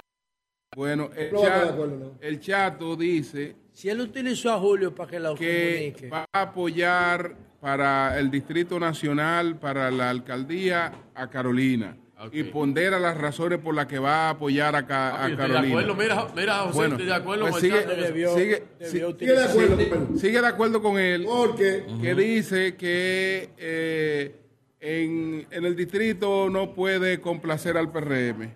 Y ahí, se va con la fórmula ganadora. Ahí se va con Omar. Entonces el Chato va a apoyar A Carolina Alcalde. a Carolina Omar para alcalde. El, Chato está apoyando con un movimiento a Carolina para alcalde No, pero. y a, y a Omar para senador. Miren, acaba de llegar un gran vanilejo. Ay. Don gran Pablo Maquini. Don Pablo Maquini. a ese sí es bueno. adentro. No va ni lejos. Vanilejo, el, uno de los vanilejos. Digo, no, no, no, no, espérate. Vamos, vamos. Máximo Gómez, Máximo Gómez. Ah, Máximo Espérate, Gómez. Espérate, Cuidado, Pablo, ahí viene. Cuidado, Yo, yo, yo, yo, yo. Pa- Pablo me va a tirar un zapato. ¿viste, viste la Pablo, Vamos a. De Pablo. Oye eso, oye, eso, Pablo. Señores, Mira. Baní en Gracia y Antoñita. Eh, Bueno. después de Máximo Gómez. ¿Viste? ¿Cuál es? ¿Cuál es? ¿Viste? Pero después de Máximo Gómez, ¿Viste? maestro. De- después de Máximo Gómez, ¿cuál sería, cuál sería Baní. el vanilejo más destacado? Hay que pensarlo. Hay que Hay que verlo. pensarlo. El hay que presidente pensarlo. Francisco Regalo No, Villini. son muy Ey, buenos. el presidente. Francisco Regalo Hay Villini, que ¿qué pasó, mi pensarlo. hermano? Son. Pensarlo, hay que es verdad. pensarlo. No es así, Pablo. Villini, sí. Pablo. Pablo, después de Máximo Gómez, Francisco Gregorio Villini, sin lugar a dudas. Míralo ahí, ey, ey, gracias. don Rafael Rafael Herrera. Rafael Herrera, Claro, claro. A todos. A todos. Así es. Así es, sin lugar a dudas. Así es. Claro. Vamos a conversar con Pablo dentro de un momentito. Eh, allí, adelante. Gracias, don Julio Martínez Pozo. Muy buenos días a todo el país y, por supuesto, a este equipazo del sol de la mañana en el día de hoy, desde este centro universitario en el municipio de Baní, provincia Peravia. Eh, inversiones como estas son importantes para las comunidades, sobre todo para los eh, jóvenes estudiantes y los no tan jóvenes también, vanilejos, eh, que ahora no tendrán que trasladarse eh, para la capital ni para ninguna otra parte del país para poder cursar una carrera universitaria. Miren, señores, yo quiero referirme a la hipersensibilidad y la intolerancia que ya en esta etapa final de la campaña municipal electoral ha estado demostrando el gobierno del Partido Revolucionario Moderno. ¿Y por qué hablo de intolerancia? Bueno, solamente hay que ver algunas, por no señalarlas todas, porque el tiempo no alcanzaría, de las acciones, de las actitudes del gobierno frente a diferentes situaciones de sectores importantes de la vida nacional. Miren, cuando algo sale mal, algo sale mal, que lo hace el gobierno o que lo hace alguien relacionado al gobierno o al partido revolucionario moderno, inmediatamente se buscan responsables. Inmediatamente se trata de responsabilizar, de culpar de que eso se hizo de esa manera y que el gobierno y el partido de gobierno no tienen absolutamente nada que ver con eso. Pero si las cosas salen bien, inmediatamente aparecen los héroes del gobierno, los héroes del PRM, asumiendo eh, la, la realización de ese determinado acto o de haber tomado una X decisión. Porque eh, la derrota es huérfana y la victoria tiene muchos padres. Siempre aparecen muchos cuando hay victorias. Ahora, cuando hay una derrota, cuando hay un revés, ese muerto nadie se lo quiere echar encima. Miren, por ejemplo, ustedes vieron esta semana la marcha eh, pacífica, la protesta pacífica de ex policías y ex militares. ¿Qué están reclamando esos ex policías y esos ex militares? Están reclamando sus derechos adquiridos. Están reclamando los años de servicio que le han entregado a la institución a la que pertenecían y por supuesto a su país. Eso es lo que han estado haciendo, entregándole eh, eh, su vida, su tiempo, su trabajo. Sin embargo, fueron ya apartados de la institución, retirados, y la institución se ha negado durante más de dos años a pagar esos derechos adquiridos que tienen esos ex miembros de la policía y de las Fuerzas Armadas de la República Dominicana. Están protestando pacíficamente en un momento determinado, no sé por qué, sus propios compañeros de la policía, pero activos, empezaron a disparar a esos ex policías y ex militares. Hirieron por lo menos a cuatro. Hirieron por lo menos a cuatro. O sea, yo digo que es un gobierno intolerante porque no permite ninguna crítica, no permite ninguna protesta, no permite que se pueda disentir sin que se tomen eh, medidas contra la persona que hace eso. De diferentes maneras. Hay formas, muchas formas de tomar medidas cuando alguien dice lo que otros no se atreven a decir.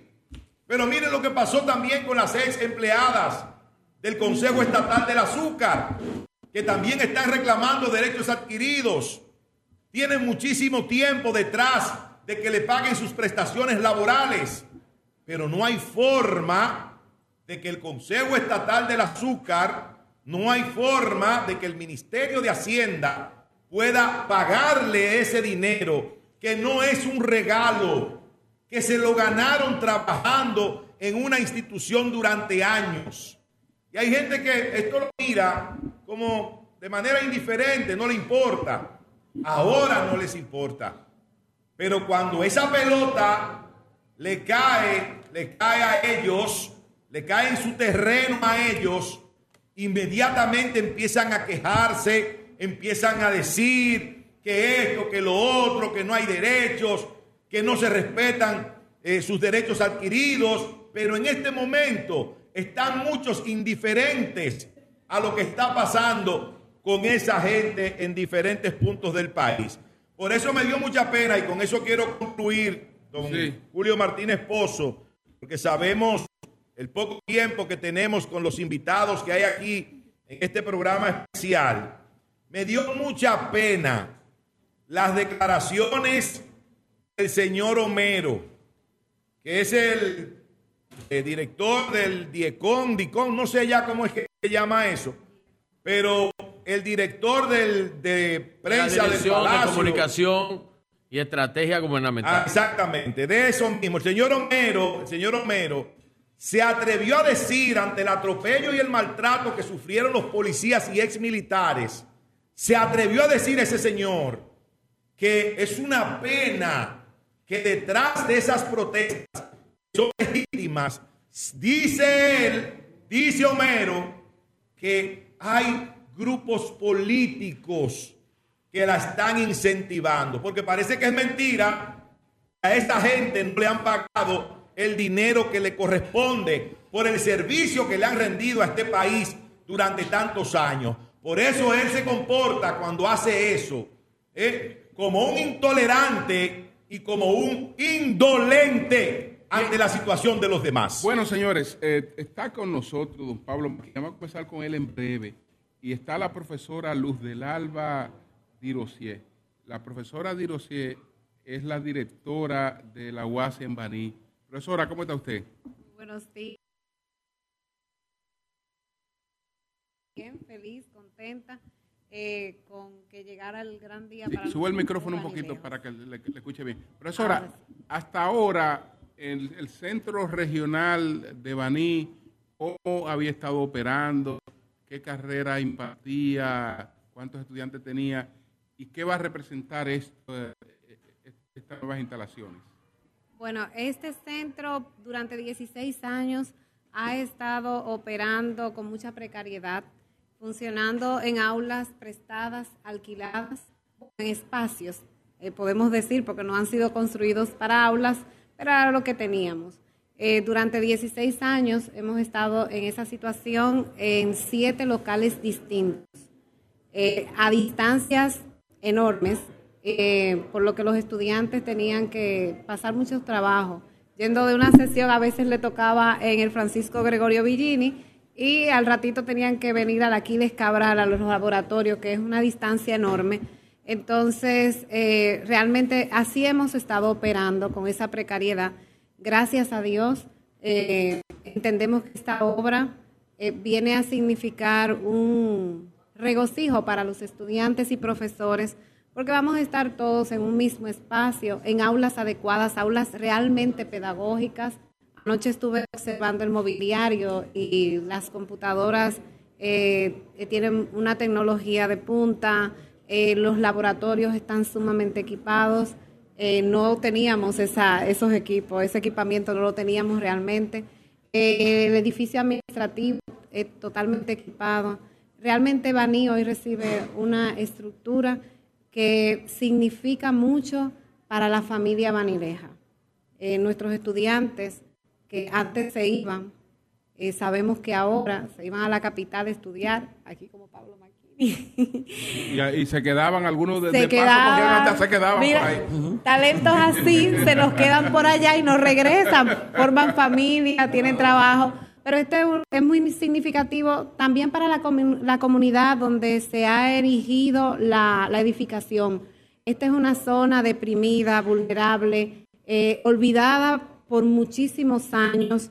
Eh, Realmente ahora esta zona tiene oportunidades de progreso, una movilidad social eh, más significativa. Ya los moradores están eh, convirtiendo sus galerías en marquinas cerradas para poner sus negocios, papelerías, restaurantes, etcétera.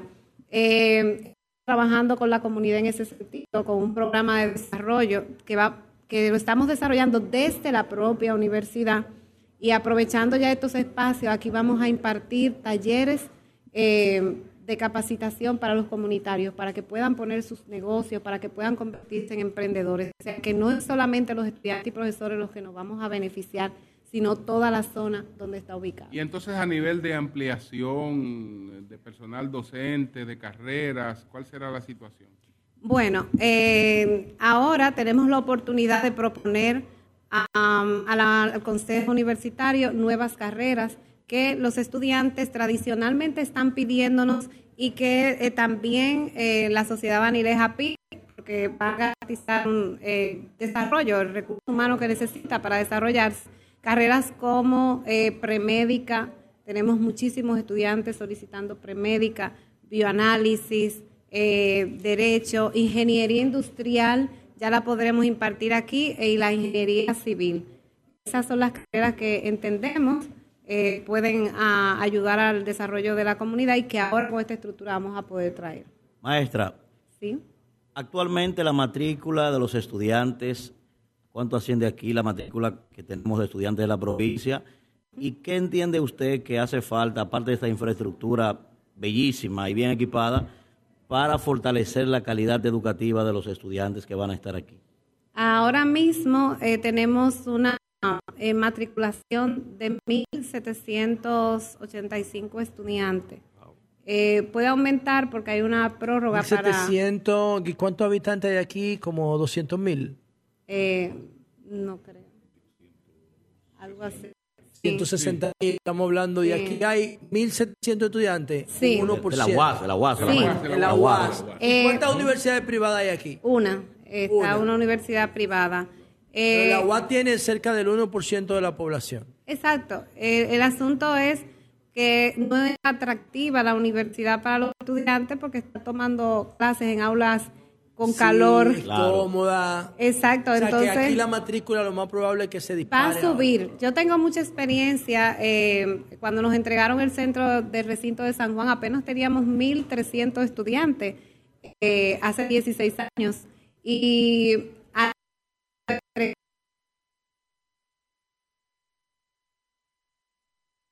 eh, la matrícula subió a 6.000 y algo. ¿De cuánto?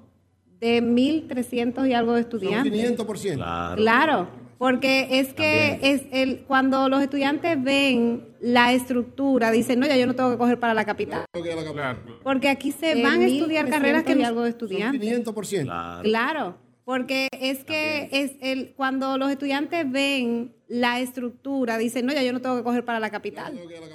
Porque aquí se van a estudiar carreras que nosotros tenemos aquí. ¿Por qué? Por la 1.300 condición, y algo o sea que esto va a cambiar y va a aumentar la Maestra, y, matrícula. la- y las demás herramientas que pudiéramos estar necesitando para incrementar la calidad. Sí, muy buena pregunta. Eh, fíjate, va a incrementar la calidad condiciones en que funcionamos, porque este y centro universitario tiene eh, incrementar 23 maestros con grado doctorado. muy buena Al máximo grado académico. Tenemos profesores que pertenecen a la Real Academia, profesores con, eh, altamente calificados y estudiantes que han descollado y que hoy en día están en el extranjero, inclusive ejerciendo su profesión. Esto nos va a permitir, como tú bien has dicho, y me gusta esa palabra, incrementar la calidad que ofertamos. Ahora tenemos que abocarnos a, como esta estructura, claro, requiere un personal administrativo de limpieza, de seguridad, eh, de atención al cliente que no teníamos y que ahora necesitamos con urgencia. Eh, también para eso vamos a necesitar asignación presupuestaria por parte del gobierno porque nosotros no teníamos una asignación, o sea, no lo tenemos. Funcionamos eh, gracias a- al apoyo eh, de mi equipo de gestión, de los docentes, el apoyo que nos ha dado el rector Editrudis Beltrán Cristóstomo, quien ha asumido la nómina de empleados y profesores para poder eh, sostener el centro. Me- eh, ahora tenemos una nueva realidad, está ahí y les vamos a solicitar al presidente pues que nos asigne una, un presupuesto que nos permita funcionar con eficiencia y eficacia. A propósito de asignación de recursos, la República Dominicana tiene uno de los mejores presupuestos de América Latina para la educación, tanto para la básica como para la superior, todo está subsidiado. Ah, es la economía número 7 de América Latina, la número 1 de Centroamérica, el segundo país de América Latina en liderazgo de turismo después de México. Ya no somos un país pobre, tenemos un presupuesto de 1.300.000 millones de pesos y tenemos la primera universidad de América. Pero cuando tú buscas los rankings, la UAS no aparece. No aparece en el top 50 de América Latina. No aparece. Entonces, no es problema de recursos porque ya no somos un país pobre. Somos un país informal, pero pobre no. ¿Por qué es que la UAS no aparece en ningún ranking del mundo en calidad, siendo la primera de América? ¿Y qué hay que hacer para mejorar esos registros tan penosos? Bueno, lo que pasa es que la universidad tiene una eh, visión abierta, una filosofía, ah, es una academia abierta donde no le denegamos el derecho a la educación a nadie. Las eh, demás universidades pues tienen un filtro y ese filtro pues ni modo, se quedan con lo ¿Un filtro económico o social? un filtro económico y social. Nosotros no, no podemos privar, exacto, no podemos privar a nuestros estudiantes, eh, no importa de dónde vengan y la calidad que tengan, nosotros hacemos un gran esfuerzo realmente para que esos estudiantes, pues... Oye, pero, eh, pero ¿qué tiene que ver eso con la calidad de lo que ustedes ofrecen? Sí, la calidad está. Si te fijas, los mismos docentes que son de la UAS son los que están en las universidades privadas. Y tenemos estudiantes extraordinarios. La calidad está. Habría que hacer un, un estudio Sí, a si- profundidad para determinar Pero qué si tú tenemos te que fijas, hacer. José, y, y lo que te explicaba la profesora, eh, tú estabas en aulas alquiladas. Por ejemplo, en el caso de Baní, tú- los estudiantes tenían que venir a tomar clases en aulas no aptas, no cómodas. La calidad de la educación No, líder, actual. que soy aquí en Baní, pero Está no, de aquí, La- la- la está bien, está bien, es, es verdad, pero vamos a regionalizarlo donde estamos.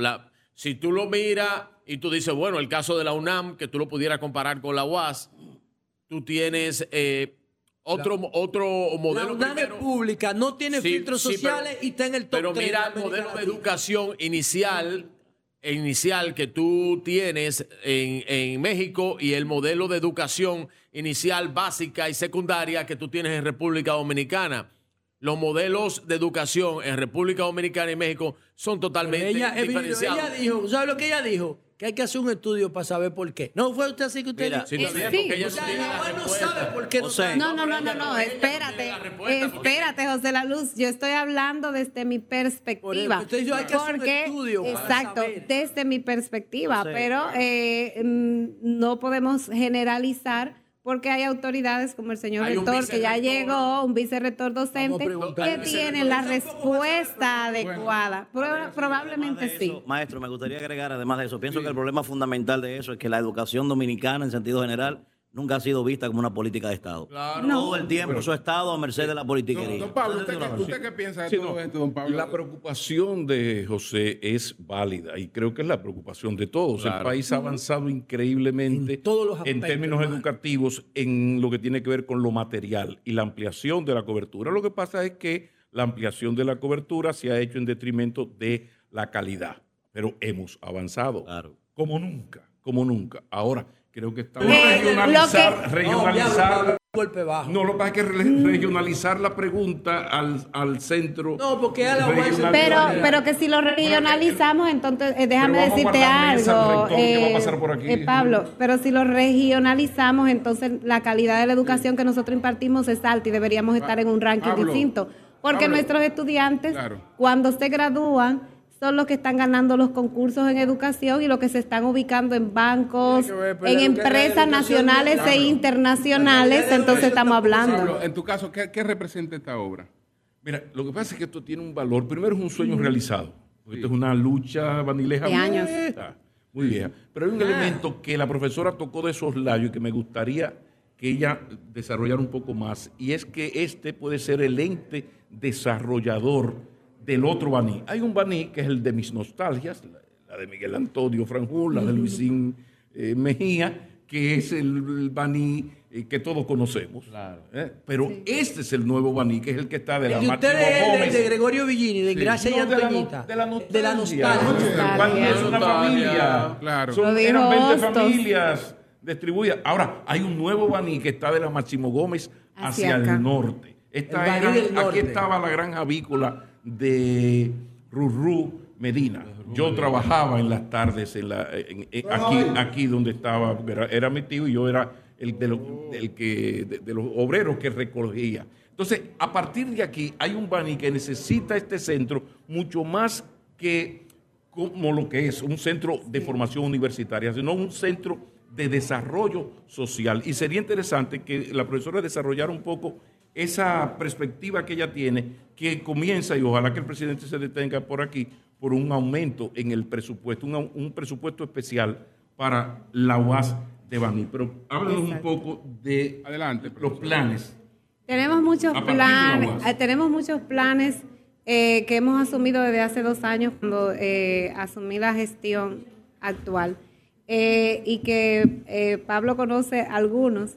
Eh, precisamente estamos preocupados por la calidad del estudiante que llega a nuestras aulas, eh, porque es un- para nadie es un secreto que la educación debe mejorar, es cierto. Eh, nosotros ahora hemos adquirido un liceo experimental que lleva el nombre de un insigne barnilejo, el profesor Carlos Maquini. Eh, claro. Eh, eh, eh, lo heredado no, no- no se puede negar. ¿Y cuál es el objetivo? Nosotros vamos a, trabajar un liceo con categoría STEM para eh, eh, mejorar la calidad de la enseñanza preuniversitaria y esos estudiantes van a tener la oportunidad de venir acá y seguir su formación con mayor calidad. Eh, estamos tratando de formar un cuerpo de profesores y estudiantes, un semillero de investigación para hacer indagatorias de los problemas económicos, sociales, etcétera, de la región eh, y así aportar nuestro granito de arena a las soluciones de lo que estamos viviendo hoy en día. Y el vínculo con la, con la comunidad. Ah, sí. Profesora, generación de empleo, la inseguridad ciudadana, Claro. la educación doméstica, la familia. No, esto, eh, eso eh, que lo, lo había dicho anteriormente, la movilidad social que esta obra provoca, pues hay nuevas ofertas de empleo, claro está, porque necesitamos mayor personal. Eh, hay nuevas ofertas de empleo porque, como lo dije, los comunitarios se van a convertir en emprendedores. De hecho, ya empezaron. Ustedes pueden ver, cuando aquí se dio el primer Picasso, nada de lo que ustedes ven alrededor estaba, ninguno de esos residenciales. En los negocios por aquí no se ponían negocios y ya eh, la gente empezó a, establecer negocios eh, en la zona.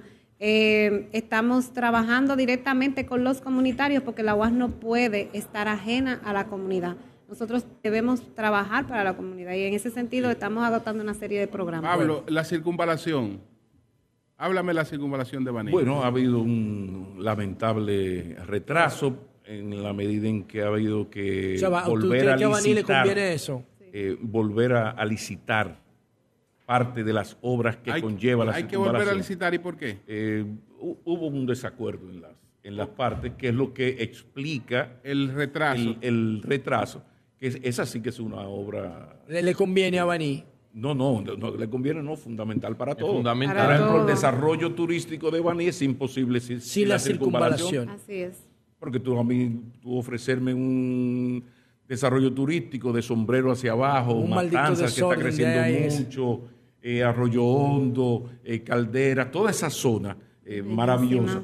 Tú tienes que poder ofrecerme un tránsito aceptable. Entonces, la obra, la circunvalación de Baní, como lo que ya está anunciado con los fondos de Aerodón, creo, eh, esto de la, la 27 con Isabel Aguiar, esa cosa terrible, Sí. ese hoyo. Bueno, eso es el diablo, eso es el infierno Hay, una ocupación que ojalá que no haya más retraso. Yo lo único que pido es que se ponga una fecha que pueda cumplirse, porque lo desagradable son las posposiciones. Bueno, Yo voy a aprovechar a dos vanilejos insignes aquí para hacerle la pregunta que yo siempre me he hecho y que por cualquier motivo no las conozco, aunque tengo muchos amigos vanilejos que son durísimos en historia. Primero, ¿qué significa Baní? ¿Es un pasaje bíblico? ¿Es el nombre del lugarteniente de- del cacique de, de Maguana? ¿Qué significa Peravia? ¿Es verdad que los vanilejos sembraban hielo? ¿Cuál es el vínculo con ¿Cuántas horas tenemos, Julio? No, no, ¿Cuál no. es el vínculo? Eso es largo. Es cultura, ¿eh? Eso es largo. ¿Cuál es el vínculo con España? Ah, Ah, pero es y- el auditorio, la conferencia. Pode- podemos hacer esa conferencia. Es que yo quiero conocer que la gente sepa. ¿Y cuáles son para ustedes dos los cinco bandilejos que más han trascendido a nivel nacional? Raiza ¿cómo tú estás? Raiza Lara, un beso para ti. ¿Cuáles son los cinco bas- eh, eh, eh, más trascendentes? ¿Qué, te interesa que- básicamente? Son seis preguntitas nada más. Sí. Pero seis preguntitas muy, muy amplias. La gobernadora se nos fue. Eh, bueno, yo creo que el más indicado para eso es Pablo, que nació y se crió en Baní. Eh, Baní, eh, hasta donde tengo entendido, significa abundancia de agua. Y lo de el mote de siembra hielo, es verdad que sembraba hielo. Es una Ah, expresión de la sí, es una inteligencia expresión, claro. Lo de sembrar hielo es una expresión de la Porque conservaba- conservaban el Pero hielo también, pero también de la inteligencia, también de la inteligencia, porque cuando no había luz, no, eh, se sembra, el hielo se guardaba debajo de la tierra. Esta zona era una gran finca de Doña Ana de Pravia. Entonces se habla de una degeneración de Pravia Ah, a Pravia. Pravia. Pero lo de sembrar hielo, te decía que es una Es cierto. expresión de la inteligencia de los vanilejos porque, bueno, no había fábricas de hielo aquí. Claro. La primera fue la de Sintrón, ahí en la, en la Gastón F. de y después la de, de mi abuelo eh, don Pablo Ortiz Gómez. Pero antes de eso se hacían las fiestas, había un problema, que no había Que no hielo había para la bebida. Las- se traían unas coletas Y de la- la cap- El Margarita, esas son una- unas embarcaciones. Entonces, hay alguien genial que dice, pero Baní es un gran Para pro- preservarlo. Baní es un gran productor de café en la zona norte y de arroz en la zona de Nizao. Pablo, de- no, ¿y ese- Gregorio. No, ya, ya terminó. Entonces, ¿cuál es la idea? En medio de la fiesta vamos a hacer un gran hoyo, paja de arroz o paja de café. Saco primero. Se trae el hielo y se entierra. Entierra. En- Se pone en tierra para Se preservarlo. mete en el Y se hoyo. conserva. Uno dice para que se conserve. ¿Qué pasa? Las mujeres vanilejas se caracterizan por una belleza interminable y en aquella época mucho más. Entonces, en la capital existía la tradición que los muchachos, cuando entraban en edad casadera, venían a buscar esposa. Por eso hay tantas familias Esa tradicionales de la capital buscar a eh, ubicadas en San machismo. Carlos con... Pablo, tranquilo, Pablo. Eso es machismo puro. Pablo, son detalles históricos, O sea, Pablo, venía a que tú. Es que es mucho. Pero déjeme, óyeme. Es que Bani tiene una cultura muy peculiar, digna de, de- de- de un congreso. Yo me fui del igual, que sin ti yo no puedo aquí. No, pero el asunto está en que los- esos capitaleños enamorados ve- venían a las fiestas, los famosos pasadías. Y en el pasadía se oía que, eh, Wilson, eh, tráeme más hielo. No, no la- el otro hoyo desentierra, desentierra el hielo. Entonces, El- clavo, desentierra el clavo. Pero Ah, pero llegó otro vanilejo. Mi primo. El mejor pueblo de este país. Mi primo. Así Mi es. primo Luis que viene, vean acá, pero los panilejos entierran el hielo. Ajá. Lo, ente- lo- lo entierran por la inteligencia del Y banilejo. entonces el tema de, perdón Julio, el tema de los cinco bandileos más trascendentes. José, José, escúchame. Es que hay ¿Cuál es el vínculo con José, España? escúchame. A propósito del hielo. Coño, pero- Pablo, tu papá fue un destacado maestro. Sí, ven.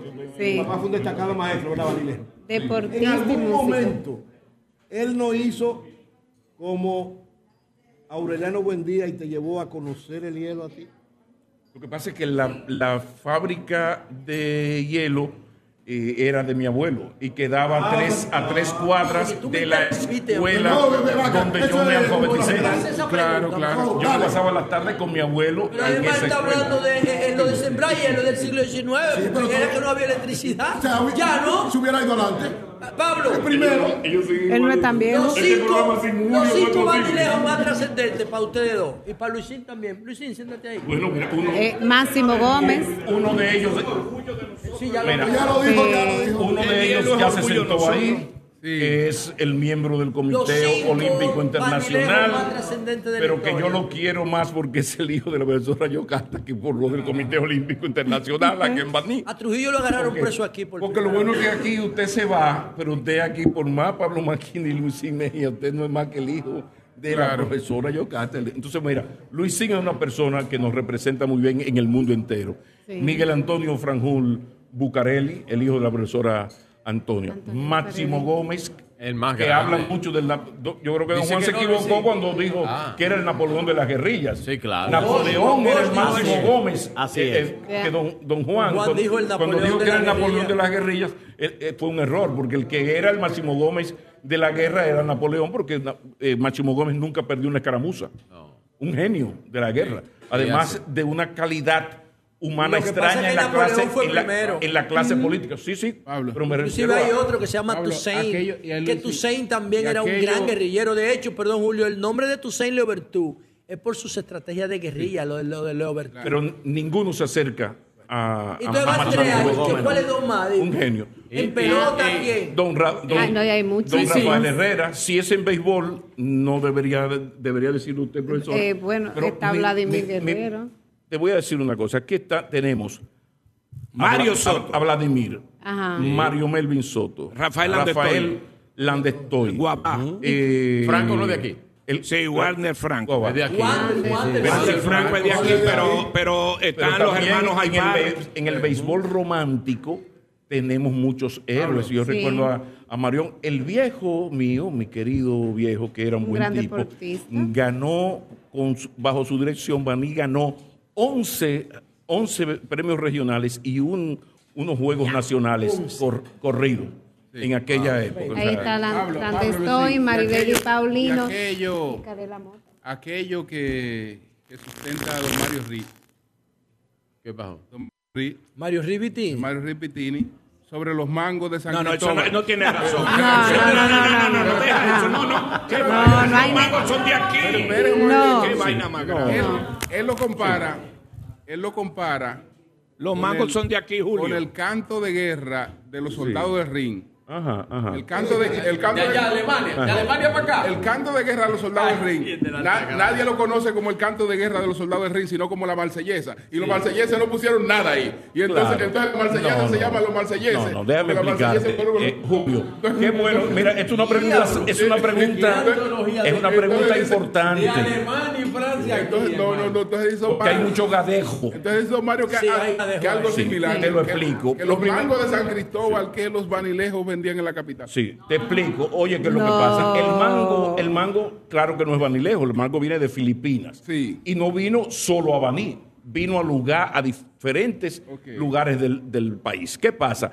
Las características del suelo de Baní, si tú te comes el mango vanilejo de mi casa, de la mata de mi casa, sabe diferente al mango vanilejo que tú sembraste Es en verdad, huevo. es verdad. Aún Eso lleva- no es, Es verdad esa vaina. Aún Eso, eso tiene que ver con las características del suelo vanilejo. Y el más- Eh, Las perdóname, montañas y el perdóname, aire. El más grande, Perdóname, entonces, el ¿qué que más ocurre? sabe, el más grande Perdóname. mangólogo de este país es Hipólito Mejía. Sí, sí, Tiene sí. 54 Entonces, variedades de mango. perdóname, ¿Cuántas? pero, 54, señores, digo. Julio, sin ti este Siempre programa, pico. tú- Adelante, tú eres adelante. infaltable Yo Sí. Julio, entonces, ¿qué pasa? ¿Qué pasa?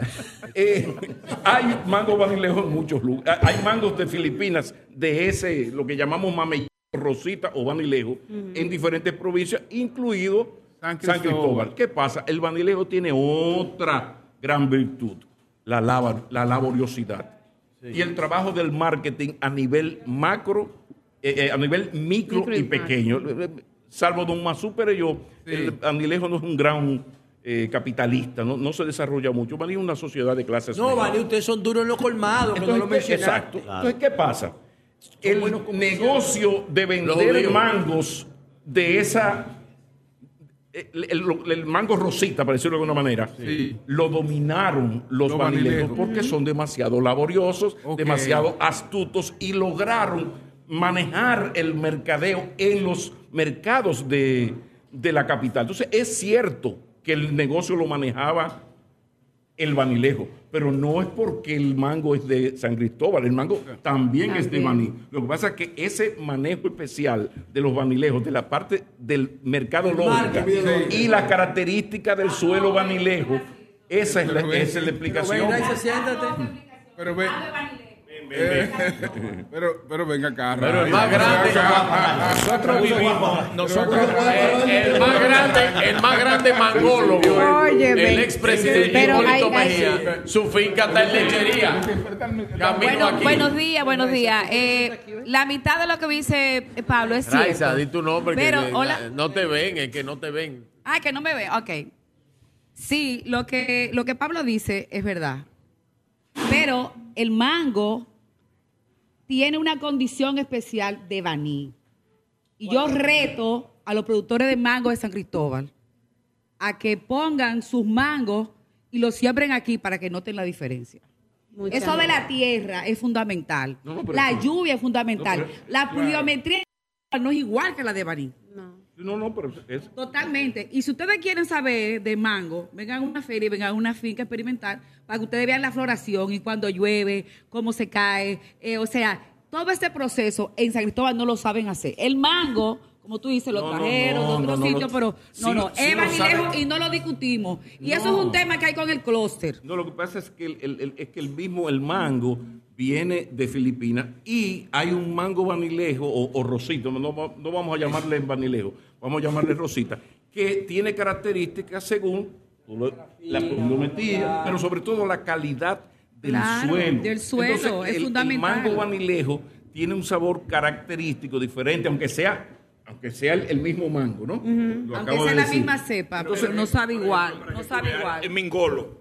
Tú te vas a sombrero, que Sol tiene razón, donde se siembra. Eh, la comercialización del mango en sombrero, eso es impresionante. Eh, hay que dejarse de, ese, de esa historia. a es darle cuerda a uno. El mango es de Baní. Claro, y además. Y, y que el somos Señores, siembra hielo. ¿Y que no, Yo estoy orgulloso de sembrar Eso hielo. Nos dicen tacaños. Eso no es tan así. Organizado. Organizado. Lo que pasa es. Y otra cosa. que tú eres, y otra tú cosa. eres, tú eres Organizado. eh. Tú eres, tú eres judío canario. Tú. Por es eso te dicen tacaño a ti. Miren, oiga lo que le voy a decir. Eso es un chisme de los san cristobalenses con los vanilejos. Y no han podido. Y metieron hasta el clote en ese Ey, chisme por- ahí. No es verdad. Sí. Y yo he vivido toda la feria del Vamos a un debate. Vamos a un debate de mango. Por porque eso vean, hay que siempre resolver digo- la organiza. siempre- Es que no hay que debatir. siempre- no, no, no, Es que no hay que debatir. Oiga, oiga, Hay que sí. resucitar características del Maestro, y por eso fue que El mango no es de San Cristóbal ni de Baní, el mango de Filipinas, eso no se va a debatir. Ustedes están porque por eso no tiene debate. Siembren un mingol en San Cristóbal y siembren un Y mingol no en sabe igual. Para que ustedes vean de dónde que son los mangos. No, no es así. No, si pero- no, pregúntele a Hipólito Mejía. El asunto es la Ese sí sabe de calidad. mango. El sí asunto sabe es el, el sabor. experimental en lechería, camino aquí, llegando, la tierra debe ser parecida. en San Cristóbal. Perdona, Sí, sí. no es lo mismo, es, oye, no es lo mismo experimentar Hipólito, con una ¿qué- ¿cómo es que él se llama? Hipólito. Cañafistero, cañafistero. Sí, ah.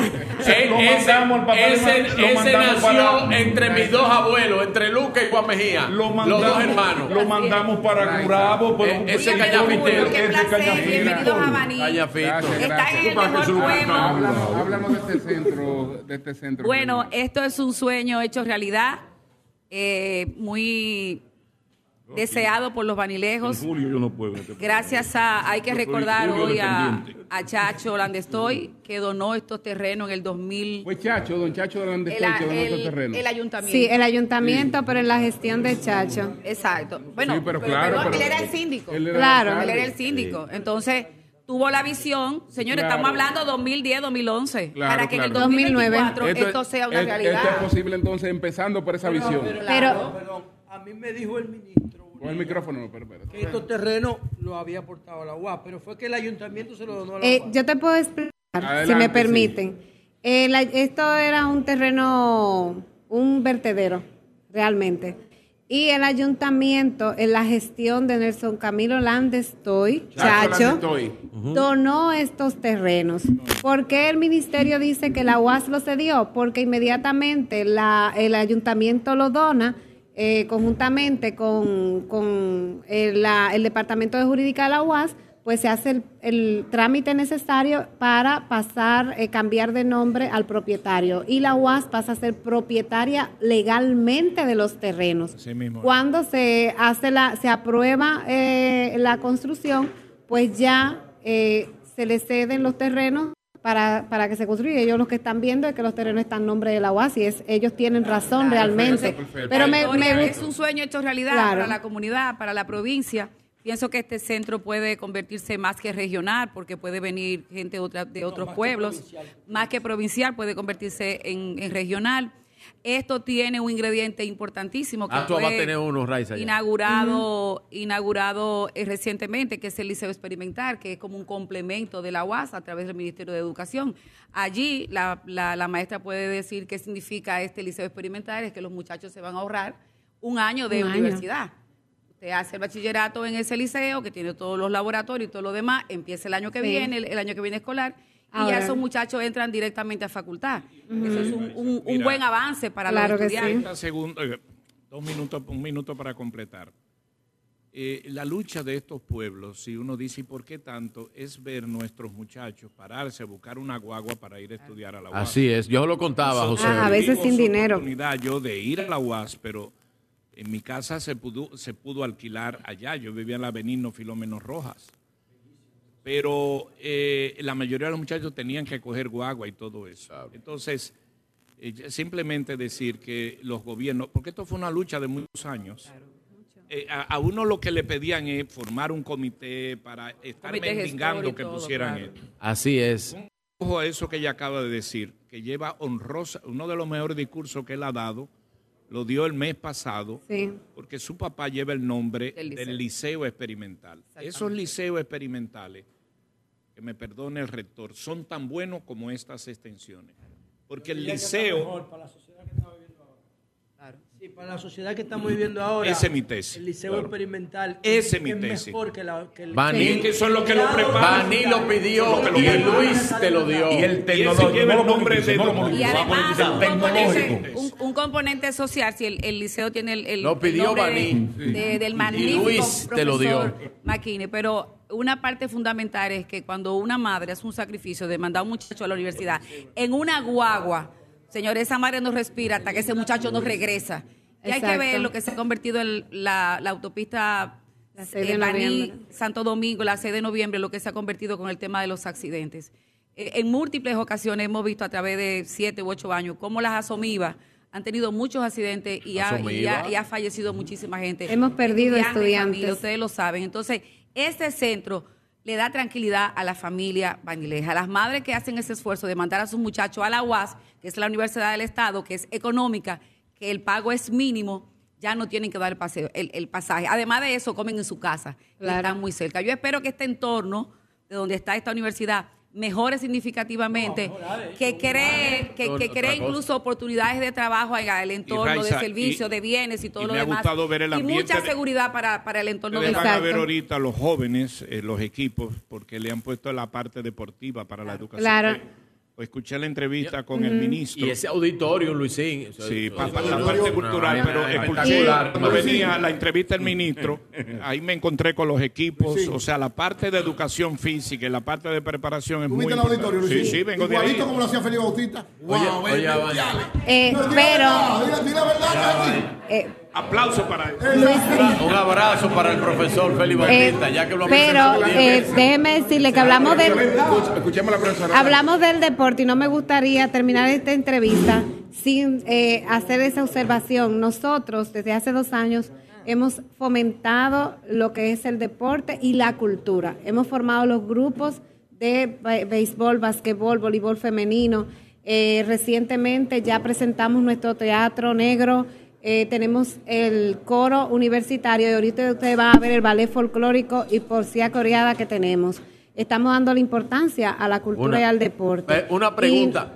Una pregunta, se Aquí fue Luisín. Una un pregunta, se fue. Luisín. Se fue Luisín, mi primo. Y aquí está Pablo Maquini y aquí está la profesora. Una pregunta. Entre San Cristóbal, Baní y Asua de Compostela, ¿se merecen y debieran tener un equipo de pelota nacional en la, en la Liga de Béisbol Profesional Invierno, Invernal? tú dices. Béisbol de invierno. Es que nosotros somos productores, No, señores, de- Pablo. debemos... Lo que pasa es que Pablo, eso es un tema. lo que Esas tres, esas tres provincias. Lo que pasa es que ese es un tema empresarial. No. el Sí. desarrollo, No, el no es desarrollo, empresarial, el no. desarrollo Ustedes tienen que empresarial, poner una gorra del liceo del escogido. el desarrollo Eh, bueno, empresarial. No un solo de deportivo, Sí, sí. tema de Recuerda, recuerda, hay un aspecto romántico de todo esto. Baní, Baní, Baní. Sí, pero hay un asunto realmente económico. Sí, lo- lo- los Riché, los gigantes del Cibao, tienen un respaldo económico importante. Es que esto no se trata de rico y tú lo sabes mejor que ¿Y yo. de qué se trata? ¿De qué trata? De capitales, de empresas fuertes. Bueno, yo te voy a decir no una cosa. ¿Tú empresas. sabes de qué depende un equipo de béisbol? Del gobierno. El gobierno le hace los estadios, se los mantiene, no le pero cobra no solamente, le las águilas cibañas reciben beneficios pero no se igual que los pero otros. necesita. Pero tú tienes que tener un, so- un Claro soporte. es. Te voy a decir. A Luis, se lo va a dar. Industria, Pablo, entre tres. Óyeme, tú agarras. Pídaselo a Luis, se lo va a dar. Perdón, perdón, es que, esto- ah, es que eso no tiene lógica. Porque eh, ah, las cosas hay que verlas, quién las va a mantener. Es una cosa Entonces, es ¿sabe lo que hay que hacer, ayuda, perdón, una cosa son las ayudas que Eh, los eh, gobiernos otorgan. Por ejemplo, No, que es la verdad. aquí, aquí tenemos, hablando con franqueza, la- la verdad. o sea, industrias vanilejas, la famosa. Y Induban. Pablo, Peravia industrial. Si tú sales, si tú los sales, equipos no, no, del Cibao si no tú dependen sales de de la ahí, economía del dime, Cibao, pero súmale- súmale o sea, a el San equipo de los Cristóbal. gigantes no depende de San Francisco, Pero súmale a San Cristóbal y a de negocio de la liga. Igual No, que la no, pero ese modelo de negocio necesita actores empresariales. Entonces, Con todo respeto, Eso Oye, yo soy el autor del maldito Pero que proyecto. no es modelo de negocio, que eso no es- que eso no negocio, que eso no es negocio. El, el Pero que negocio escúchame, Pero que el negocio de béisbol es un negocio de televisión. Pero que eso no es negocio. De televisión. Mira, ni siquiera el fútbol es negocio. Oye. Para, para decirte, ni siquiera el pero fútbol, que es lo que. que. Entonces haga un estudio de Ni siquiera el fútbol. Que ¿Y es- por qué no hace un estudio de El fútbol, que es, que, es, es el deporte más famoso del mundo, no es negocio. No es negocio. güey. No, no es negocio. Pero negocio. qué No buen es negocio. debate para otro Es negocio- momento. Es negocio genera pérdida, porque, porque su negocio no es ese. No, pero hasta el cricket genera muchísimo. va? y el- y el- no es negocio. y el o sea, tú tenías que poner ahora 7 millones de dólares para tener 30 segundos en el Super Bowl. Y eso no es negocio. Eso no es, no, eso no es negocio. Bueno, Tú le das 500 tú estás millones a tú y eso no es hablando- Tú estás negocio. hablando de una actividad. Yo, tú hombre, estás hablando de una actividad concreta. De Un una actividad buen- concreta. Haga un Eh, estudio de factibilidad para que lo determine. fútbol que te estoy hablando. ¿Qué hace la lógica y la Si me permiten. Ah, la profesora quiere hablar. La Ah, no, pero no, no de eso, porque yo entiendo que Adelante, podemos en otra ocasión hacer sí, sí. incluso, ya tenemos un auditorio donde podemos hacer Esto es grandes, grande, de- grandes debates, Ok. pero eh, no quiero... No quiero no salir de, esta entrevista. No, Eso es lo que pasa con los Valencianos. no quiero salir de, de esta entrevista sin agradecer, eh, sin agradecerles a ustedes por venir a cubrir este evento y traer este programa. José La Luz, yo te doy seguimiento, esos Muchas podcasts me encantan, soy, soy tu fans. Eh, pero hay que agradecerles a ustedes, de- de- de- a- de agradecerles a- al gobierno sin ánimo político por haber escuchado nuestra voz, agradecerle a, la- a las personas que pusieron la primera piedra para tener una UAS en Baní, Fidia Mateo, eh, Doña Milagro Que Pimentel. no se te quede nadie, ¿eh? No, no, fueron muchos, pero le- eh, quienes pusieron la primera piedra, el primer esfuerzo, Fidia Mateo, eh, la difunta Milagros Paulino, eh, doña Milagro Pimentel, el doctor Castillo, Globis Reyes, eh, a los Perdón, el doctor Castillo es el que era senador. Era No, ese, es el ingeniero. Es el ingeniero, no, no, ese es no, el ingeniero Vicente Peña. Castillo. Senador. Vicente Castillo. Vicente Vicente Castillo. Castillo Peña. Pero Fue alcalde y senador. Eh, yo me refiero también al doctor Castillo, actual presidente del patronato y quien fue que dirigió eh, primero la, eh, el centro junto con eh, la difunta Paulino. Eh, a Eddie. Chacho estoy eh, por haber donado. Chacho, y no solo los terrenos, sino la oficina administrativa donde funcionamos hoy en día. Gracias a él pudimos tener un espacio para poder darle el servicio a los docentes. El centro y a los funciona todavía en el Bagañona ahí. que pertenece al A- ayuntamiento por una disposición de Chacho. A los dirigentes estudiantiles de esa época, que está Eddie Concepción aquí, que él hasta lloró cuando vino la primera vez aquí, porque sabe la lucha que ha cogido. A los empleados del centro, eh, los profesores y profesoras que tenemos que han luchado conjuntamente con una comunidad entera para que esto fuera hoy lo que es. Muchísimas gracias a todo el Eh, pueblo vanilejo por ese maestro. apoyo eh, desmedido y desinteresado. Ma- maestro. Sería injusto no agradecerle a todas esas Pues personas. muchas gracias Maestro. a la profesora Luz del Alba. Diro si es que es la Gracias directora del Centro Universitario de Baní. Ma- maestro, ¿por qué hab- dos dictadores de la República Dominicana, Ulises Heró, Rafael Leónidas Trujillo eh, Molina? Eh, Aquí fue que lo metieron preso a los dos. A uno le hicieron un, un desaire, a uno a Trujillo aquí y a otro le dijeron El "Di- primer- que no lazó. el primer, el primer atentado, el primer atentado que se planificó contra Luis Oro fue en Baní. Fue en Baní, claro. Por suerte que él se dio cuenta. Sí, Él, sí. se, él se dio cuenta porque él vio una lamparita que, La- se, sí, que se apagó. Pestañó, Se pestañó. pestañó y, y- y ya eso era un aviso. Él dijo, Y "Me voy a- abrió, y abrió A. Trujillo, a Trujillo lo hicieron Es preso. ¿Tú sabes quién agarró a Trujillo preso? Lo de Pablo, Pablo, lo del nublazón fue a, a, a Ulises Heró. Que le dijeron, dije que nublazón. A Trujillo lo hicieron preso aquí. Son 106.5. Ya está el presidente Luis Abinader y se ha iniciado el acto formal en el que el presidente pues entrega Esta a- universidad. esta universidad a la UAS. A la UAS. Empieza ya toda la entrega a la UAS de este nuevo recinto de la regional universitaria de la UAS en Baní. Pero tenemos algunas informaciones antes de pasar. Eh, pero, pero maestro, pero maestro, mire, aquí. José, atención José Lalu, mira, allá abajo. Ese es un frío, frío rosado. Sí. Es un, Con no, un frío- no, eso, ese, ese frío frío de frambuesa con coco. Un frío, Bien. frío gay con todo el que le mete. Entonces, mira esto, mira esto, mira esto. Dulce de leche con guayaba. Veneno con guayaba. Mira esto. Muy bueno. Cáscara de naranja eh, eh, eh, agria dulce, o sea, con dulce. Dulce de naranja, higo, Naranja con higo, higo dulce. Bien. Es una Pero el vaina higo no tiene espectacular. forma de ser dulce. Quizás ese tiene Una menos vaina me- espectacular.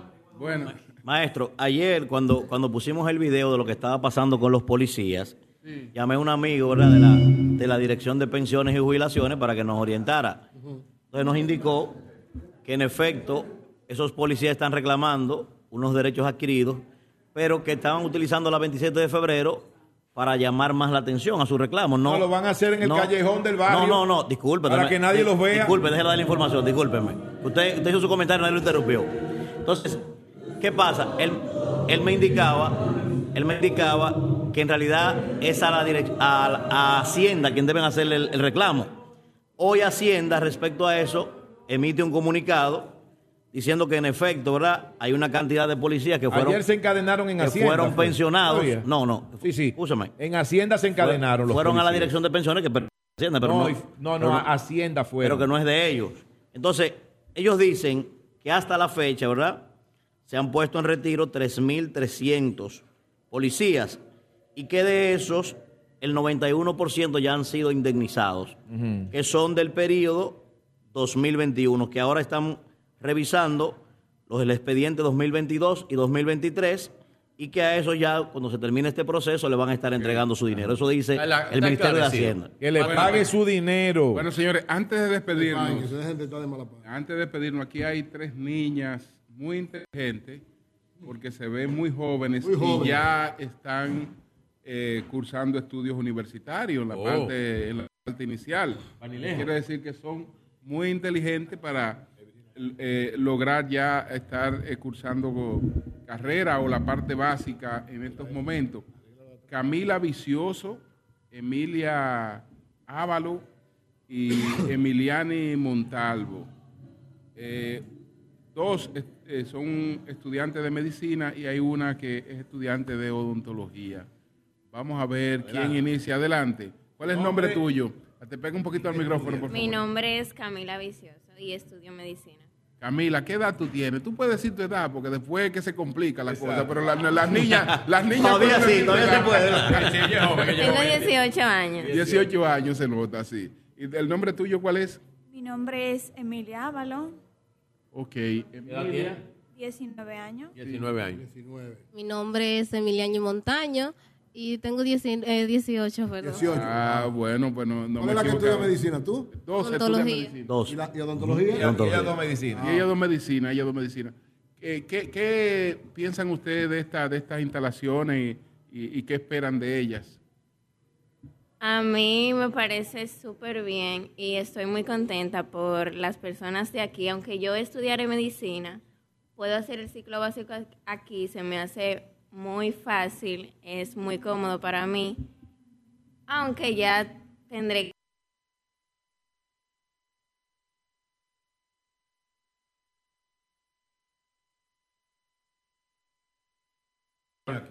es- como tres, es no, que- muy que cómodo para mí. Aunque ya tendré que tomar las otras materias en que es importante, ya incluso cuando te vas a la... Es diferente. Ya está más... Más- tiene más- primero- más, más primero experiencia, más, la más habituada a, a una universidad, etcétera. ¿Sabes? Porque la adaptación de un estudiante de secundaria a una universidad que, que lo- la carga académica es diferente, Sí. la forma de enseñanza es diferente. Oye, Es- sobre todo fuera de donde vive. Eso Claro, es, eso- eso más es difícil. mucho más difícil. complicado. Eso más- y, y- tu, tu caso, adelante, por favor. Eh, me parece muy buena, en verdad. Acércate un poquito, por favor. Acércate un poquito más. Sí. Me parece muy buena, en verdad, porque puedo tomar ciclo básico acá y no tendré que ir a la capital. Ya cuando entre a carrera, tendré que ir. ¿Ustedes son de aquí o de algún pueblo de Baní? Yo soy de aquí, de Baní. ¿Qué apellido tú eres? Ávalo, Ávalo. Ya, yo no conocí ese apellido, ¿no? ¿Ávalo qué? Vizcaíno. Vizcaíno, los vizcaínos sí. ¿Y usted ese apellido? Yo soy Vicioso Tavares. Ah, no, espérate. Vicioso soy de aquí, eso no hay problema. ¿Y usted cuál es su apellido? Montaño. Montaño también de aquí. Montaño. Montaño Polanco. Háblanos qué piensa de este, de este centro.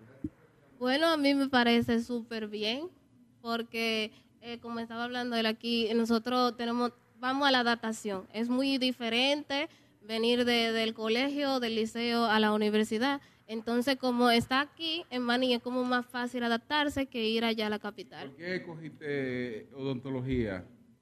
Porque es lo que me apasiona. Ah, pero ¿por tu qué te familia, fascina? tu mamá, ¿quién? No, nadie en mi familia estudió odontología, pero desde niña como que me ha gustado odontología. Primero era que quería estudiar medicina, pero no sabía en qué. Y después dije, es odontología. Ah, ok. Y en el caso de ustedes, ¿Por qué medicina? ¿por qué medicina? Tan difícil carrera. Ah, pues ustedes En son- mi son caso. ustedes son amigas. Primera vez que la veo. Ah, mira qué bien. a ver. En mi caso, desde pequeña, siempre me ha gustado como ayudar a, la- a las personas. Y siempre me he visto en medicina. Ok. Y en el caso Y en tu caso, Bueno, a mí en verdad es porque me gusta. Desde niña yo he soñado y por eso es- escogí esta carrera, porque me gusta. qué bueno, qué bueno. Bueno. Pues felicitaciones a ustedes y a sus padres también. Y, y Y que, y que que tengan nada, éxito. esta obra es para ustedes, para, Claro, para que la cuiden y- la, y la- gente, la gente joven, la gente que quiere estudiar, la gente que son el futuro de la República Dominicana. Esto, esto es para ustedes y denle un buen uso eh, a las instalaciones, denle un buen uso a la calidad de la educación que le van a administrar y cuando ustedes sean profesionales, pues No, no, y ojalá eh, que sea vengan a sus pueblos que sea a mejor, trabajar. que de- tú tienes que y a- y decir que sea mejor la calidad de la educación que ellas van a recibir en la universidad. Eso es lo que todos debemos procurar. Sí, claro. Que sea mejor cada vez. Claro, claro, eso es. Eso es, así es. Muy bien. Bueno, Sí. don Julio, Bueno, el señores. presidente de la República está acá ya. Sí, no, no, ya empezó el acto, ya Claro. empezó el acto de entrega. Pero él está entregando, ¿verdad? No Él está, está entregando. Él no está haciendo otra cosa. No, no, no, no. Bueno, no. Entregándolo a la UAS. El acto se está haciendo a puerta cerrada. Sí, que entregándolo a la UAS. Pero está el un grupo rector, pero está el rector Pero, pero magnífico. lo que él está haciendo empieza con E o con I. Porque No, no, no. no, es no, no, lo mismo. No, Entrega, es una entrega. entrega. Es una entrega no entrega. está por- no está por Ah, ahí. No, recuerde, recuerde usted, señor Nayib, Él está entregando. que esta obra la hizo el MIBET y lo que está pasando del MIBET a la UAS. Es Eso- entrega. es la entrega que se está haciendo. No, no, no es con I entonces, no. No, no, no es la Está- y está el rector magnífico. Ya la UAS es el que va a determinar cuándo empieza esto a operar y cuándo se va a hacer No, una no, eso es otra cosa. Ahora Yo estoy hablando que es con E. No, no, es una entrega. Nayib, Nayib, ¿tú viste ese auditorio? Nayib? Anda, profesor, No, usted le mandó a Eudi y no llegó aquí a la cabina. Perdón, Nayib, ¿tú viste el auditorio? Sí, ¿Tú sí. viste? O- Ese auditorio está bien bonito. Capacidad para 314 personas. Atención, Felipe ¿A quién se Bautista. parece ese auditorio? No, no sé. Vigilio, dile algo a Felipe Bautista. Hecho por Felipe Profesor, le habla a su primo que nunca le ha engañado. No llegó. No llegó la- No llegó. No llegó. Se quedó de auditorio Eury. Parece todos los auditorios. Porque hay que recordar que la, como 10 centros regionales de la UAS lo entregó Leonel Fernández. Aunque no creo el profesor. Claro, El profesor, el profesor, eh, el es medio inválido. Él, él- ¿cómo? él te, te da clases de política, teoría. eh, eh, Y de ahí no el- pasa. El, el- el- el perínclito. Y de ahí no pasa. Perínclito de San Juan. Bueno, señores, Pero, pero la, inválido. verdad, la, verdad, la verdad que esto es formidable. Esta es una, una gran oportunidad para los estudiantes de, de Baní. Recibían su docencia porque hay que arrancar eh, Así como es. se podía, Así la es. recibían, operaba el centro. Claro. Pero con mucha dificultad. Otra cosa. es otra cosa. Y hay que decir, Julio, Y moderno, no, es y el impacto, señores, el impacto social que tiene esto. Es decir, la comunidad alrededor, Sí. como pasa en la mayor Claro, parte de la claro. universidad, empieza a vivir alrededor de negocios, de una serie de que, situaciones Claro, y, que la, producen. y, la, y, la Va- propia, y la propia empleomanía que se va a generar. Baní, es un pueblo de clase media. Y de gente trabajadora, ¿eh? Y de gente trabajadora. Ah, pueblo bueno y trabajador, esa gente de Baní. maestro, a propósito, usted, le- Ofrécome. usted le preguntaba a Pablo ahorita. Entonces, El estamos ya eh, finalizando Na- este acto de entrega. Nayí dice que va Entrega. lejos. Nayí dice que, que va Eh, lejos. eso es lo mismo que debes hacer tú. Pues, pues, Lo mismo que tienes que hacer tú el domingo. Entrega- este domingo. pues acto- Entrégate, Nayib. No, es un acto de, de, de. ¿Es de I o es de...? Es de entrega. Ma- maestro, Entrega. usted que es un estudioso, el asunto de la fama aquella, la austeridad, ¿eso es real o eso, eso ¿De es lo marketing? manejo? Sí. Son tímidos, sí. Es que son judíos canarios, son judíos canarios. Gente ahorrativa, ahorrativa, maestro.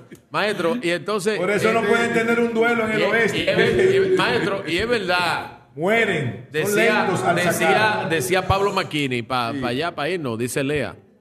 Decía Pablo Maquini que la, la gente venía, los hombres venían a buscar mujeres bonitas pa- para Baní. Cuidado. Bueno, aquí hay una Pero población, decía- pero hay una población canaria. Claro. Sí, que no- judío canario, sí, sí. que no Cuidado solo- que mi familia es de aquí, solo- Son preciosas No las solo está Baní, está Estebanía. Estebanía, Ah, no, eso para allá para Asua. Son poblaciones Asua, canarias, claro, claro. pero. en, en, en Aso había europeos. Hablando de, había- de poblaciones canarias, igual. Estebanía es una cosa preciosa. En poblaciones canarias, sí. Entonces, mire, mire, maestro, entonces, entonces el dictador, el dictador Ulises Heró, eh, andaba por aquí y eh, andaba en el pueblo. Andaba el pueblo, el. Antes, antes de lo de la lamparita, antes de la lamparita. Y, y le dice una vecina a otra, una vecina a otra, o sea, vecina, se nubló, se nubló, vecina. Y dice la otra, ay sí, parece que va a llover. ¿Usted sabe quién era? Era Ulises Heró que iba pasando. Yo no sé si él andaba en. No dudo que fuera en enamor- enamoramiento. Eso- que eso es racismo. ¿Y en qué andaba? Eso es racismo, maestro. Lo Lo que, lo que ocurre es que cuando Gregorio Luperón se limitó, aunque fue Sí, a presidente, Puerto Plata, Puerto se limitó a. Puerto Claro, Plata. es así. Entonces, eh, quien estuvo encargada lado de aquí. prácticamente la parte nacional fue Ulises Heró, que de- desde desde Santo así. Domingo. Y era el que tenía el contacto Era el jefe de nacional. Por, Sí, eso, sí. por eso se le envió el liderazgo de Luperón, porque Sí, realmente el que Maestro, tenía contacto una- nacional era él. Yo le tengo una pregunta a usted, porque usted es un, un gran historiador. No, no, no, va. El Y gran siempre, no, siempre da cátedras en, en Sí. el sol de la mañana. Sí. Eh, Máximo Gómez, héroe de Cuba o héroe de la República Dominicana, porque ¿Cómo así? Sí, No, héroe dominicano. sí, sí, No, pero, pero Héroe de Cuba. Latinoamérica. Él realmente es héroe en la restauración, latinoamericano. en la restauración. Es de, es Cuba, Héroe porque en la, en latinoamericano. la restauración el papel de él aquí fue distinto. Es de Cuba, vamos a decir. el papel fue distinto. y en la restauración ¿qué él hacía? No, ya déjalo ahí. No, no, un papel distinto. ¿En qué ejército peleaba? Al que él pertenecía. ¿Eh? Al que él ¿En qué pertenecía. ejército peleaba? Al que él pertenecía. Cuba. Ah, Pero, pero Cuba, Tú no le vas a Nagui, mérito. hasta en la historia estás Tú no le vas a equivocado. mérito. Equivocado. Oye, no hay forma de rentarle mérito a Máximo Por eso, por eso No hay forma. Mira. Señores, vámonos, vámonos. Vámonos, sí. Vámonos. Cambio fuera.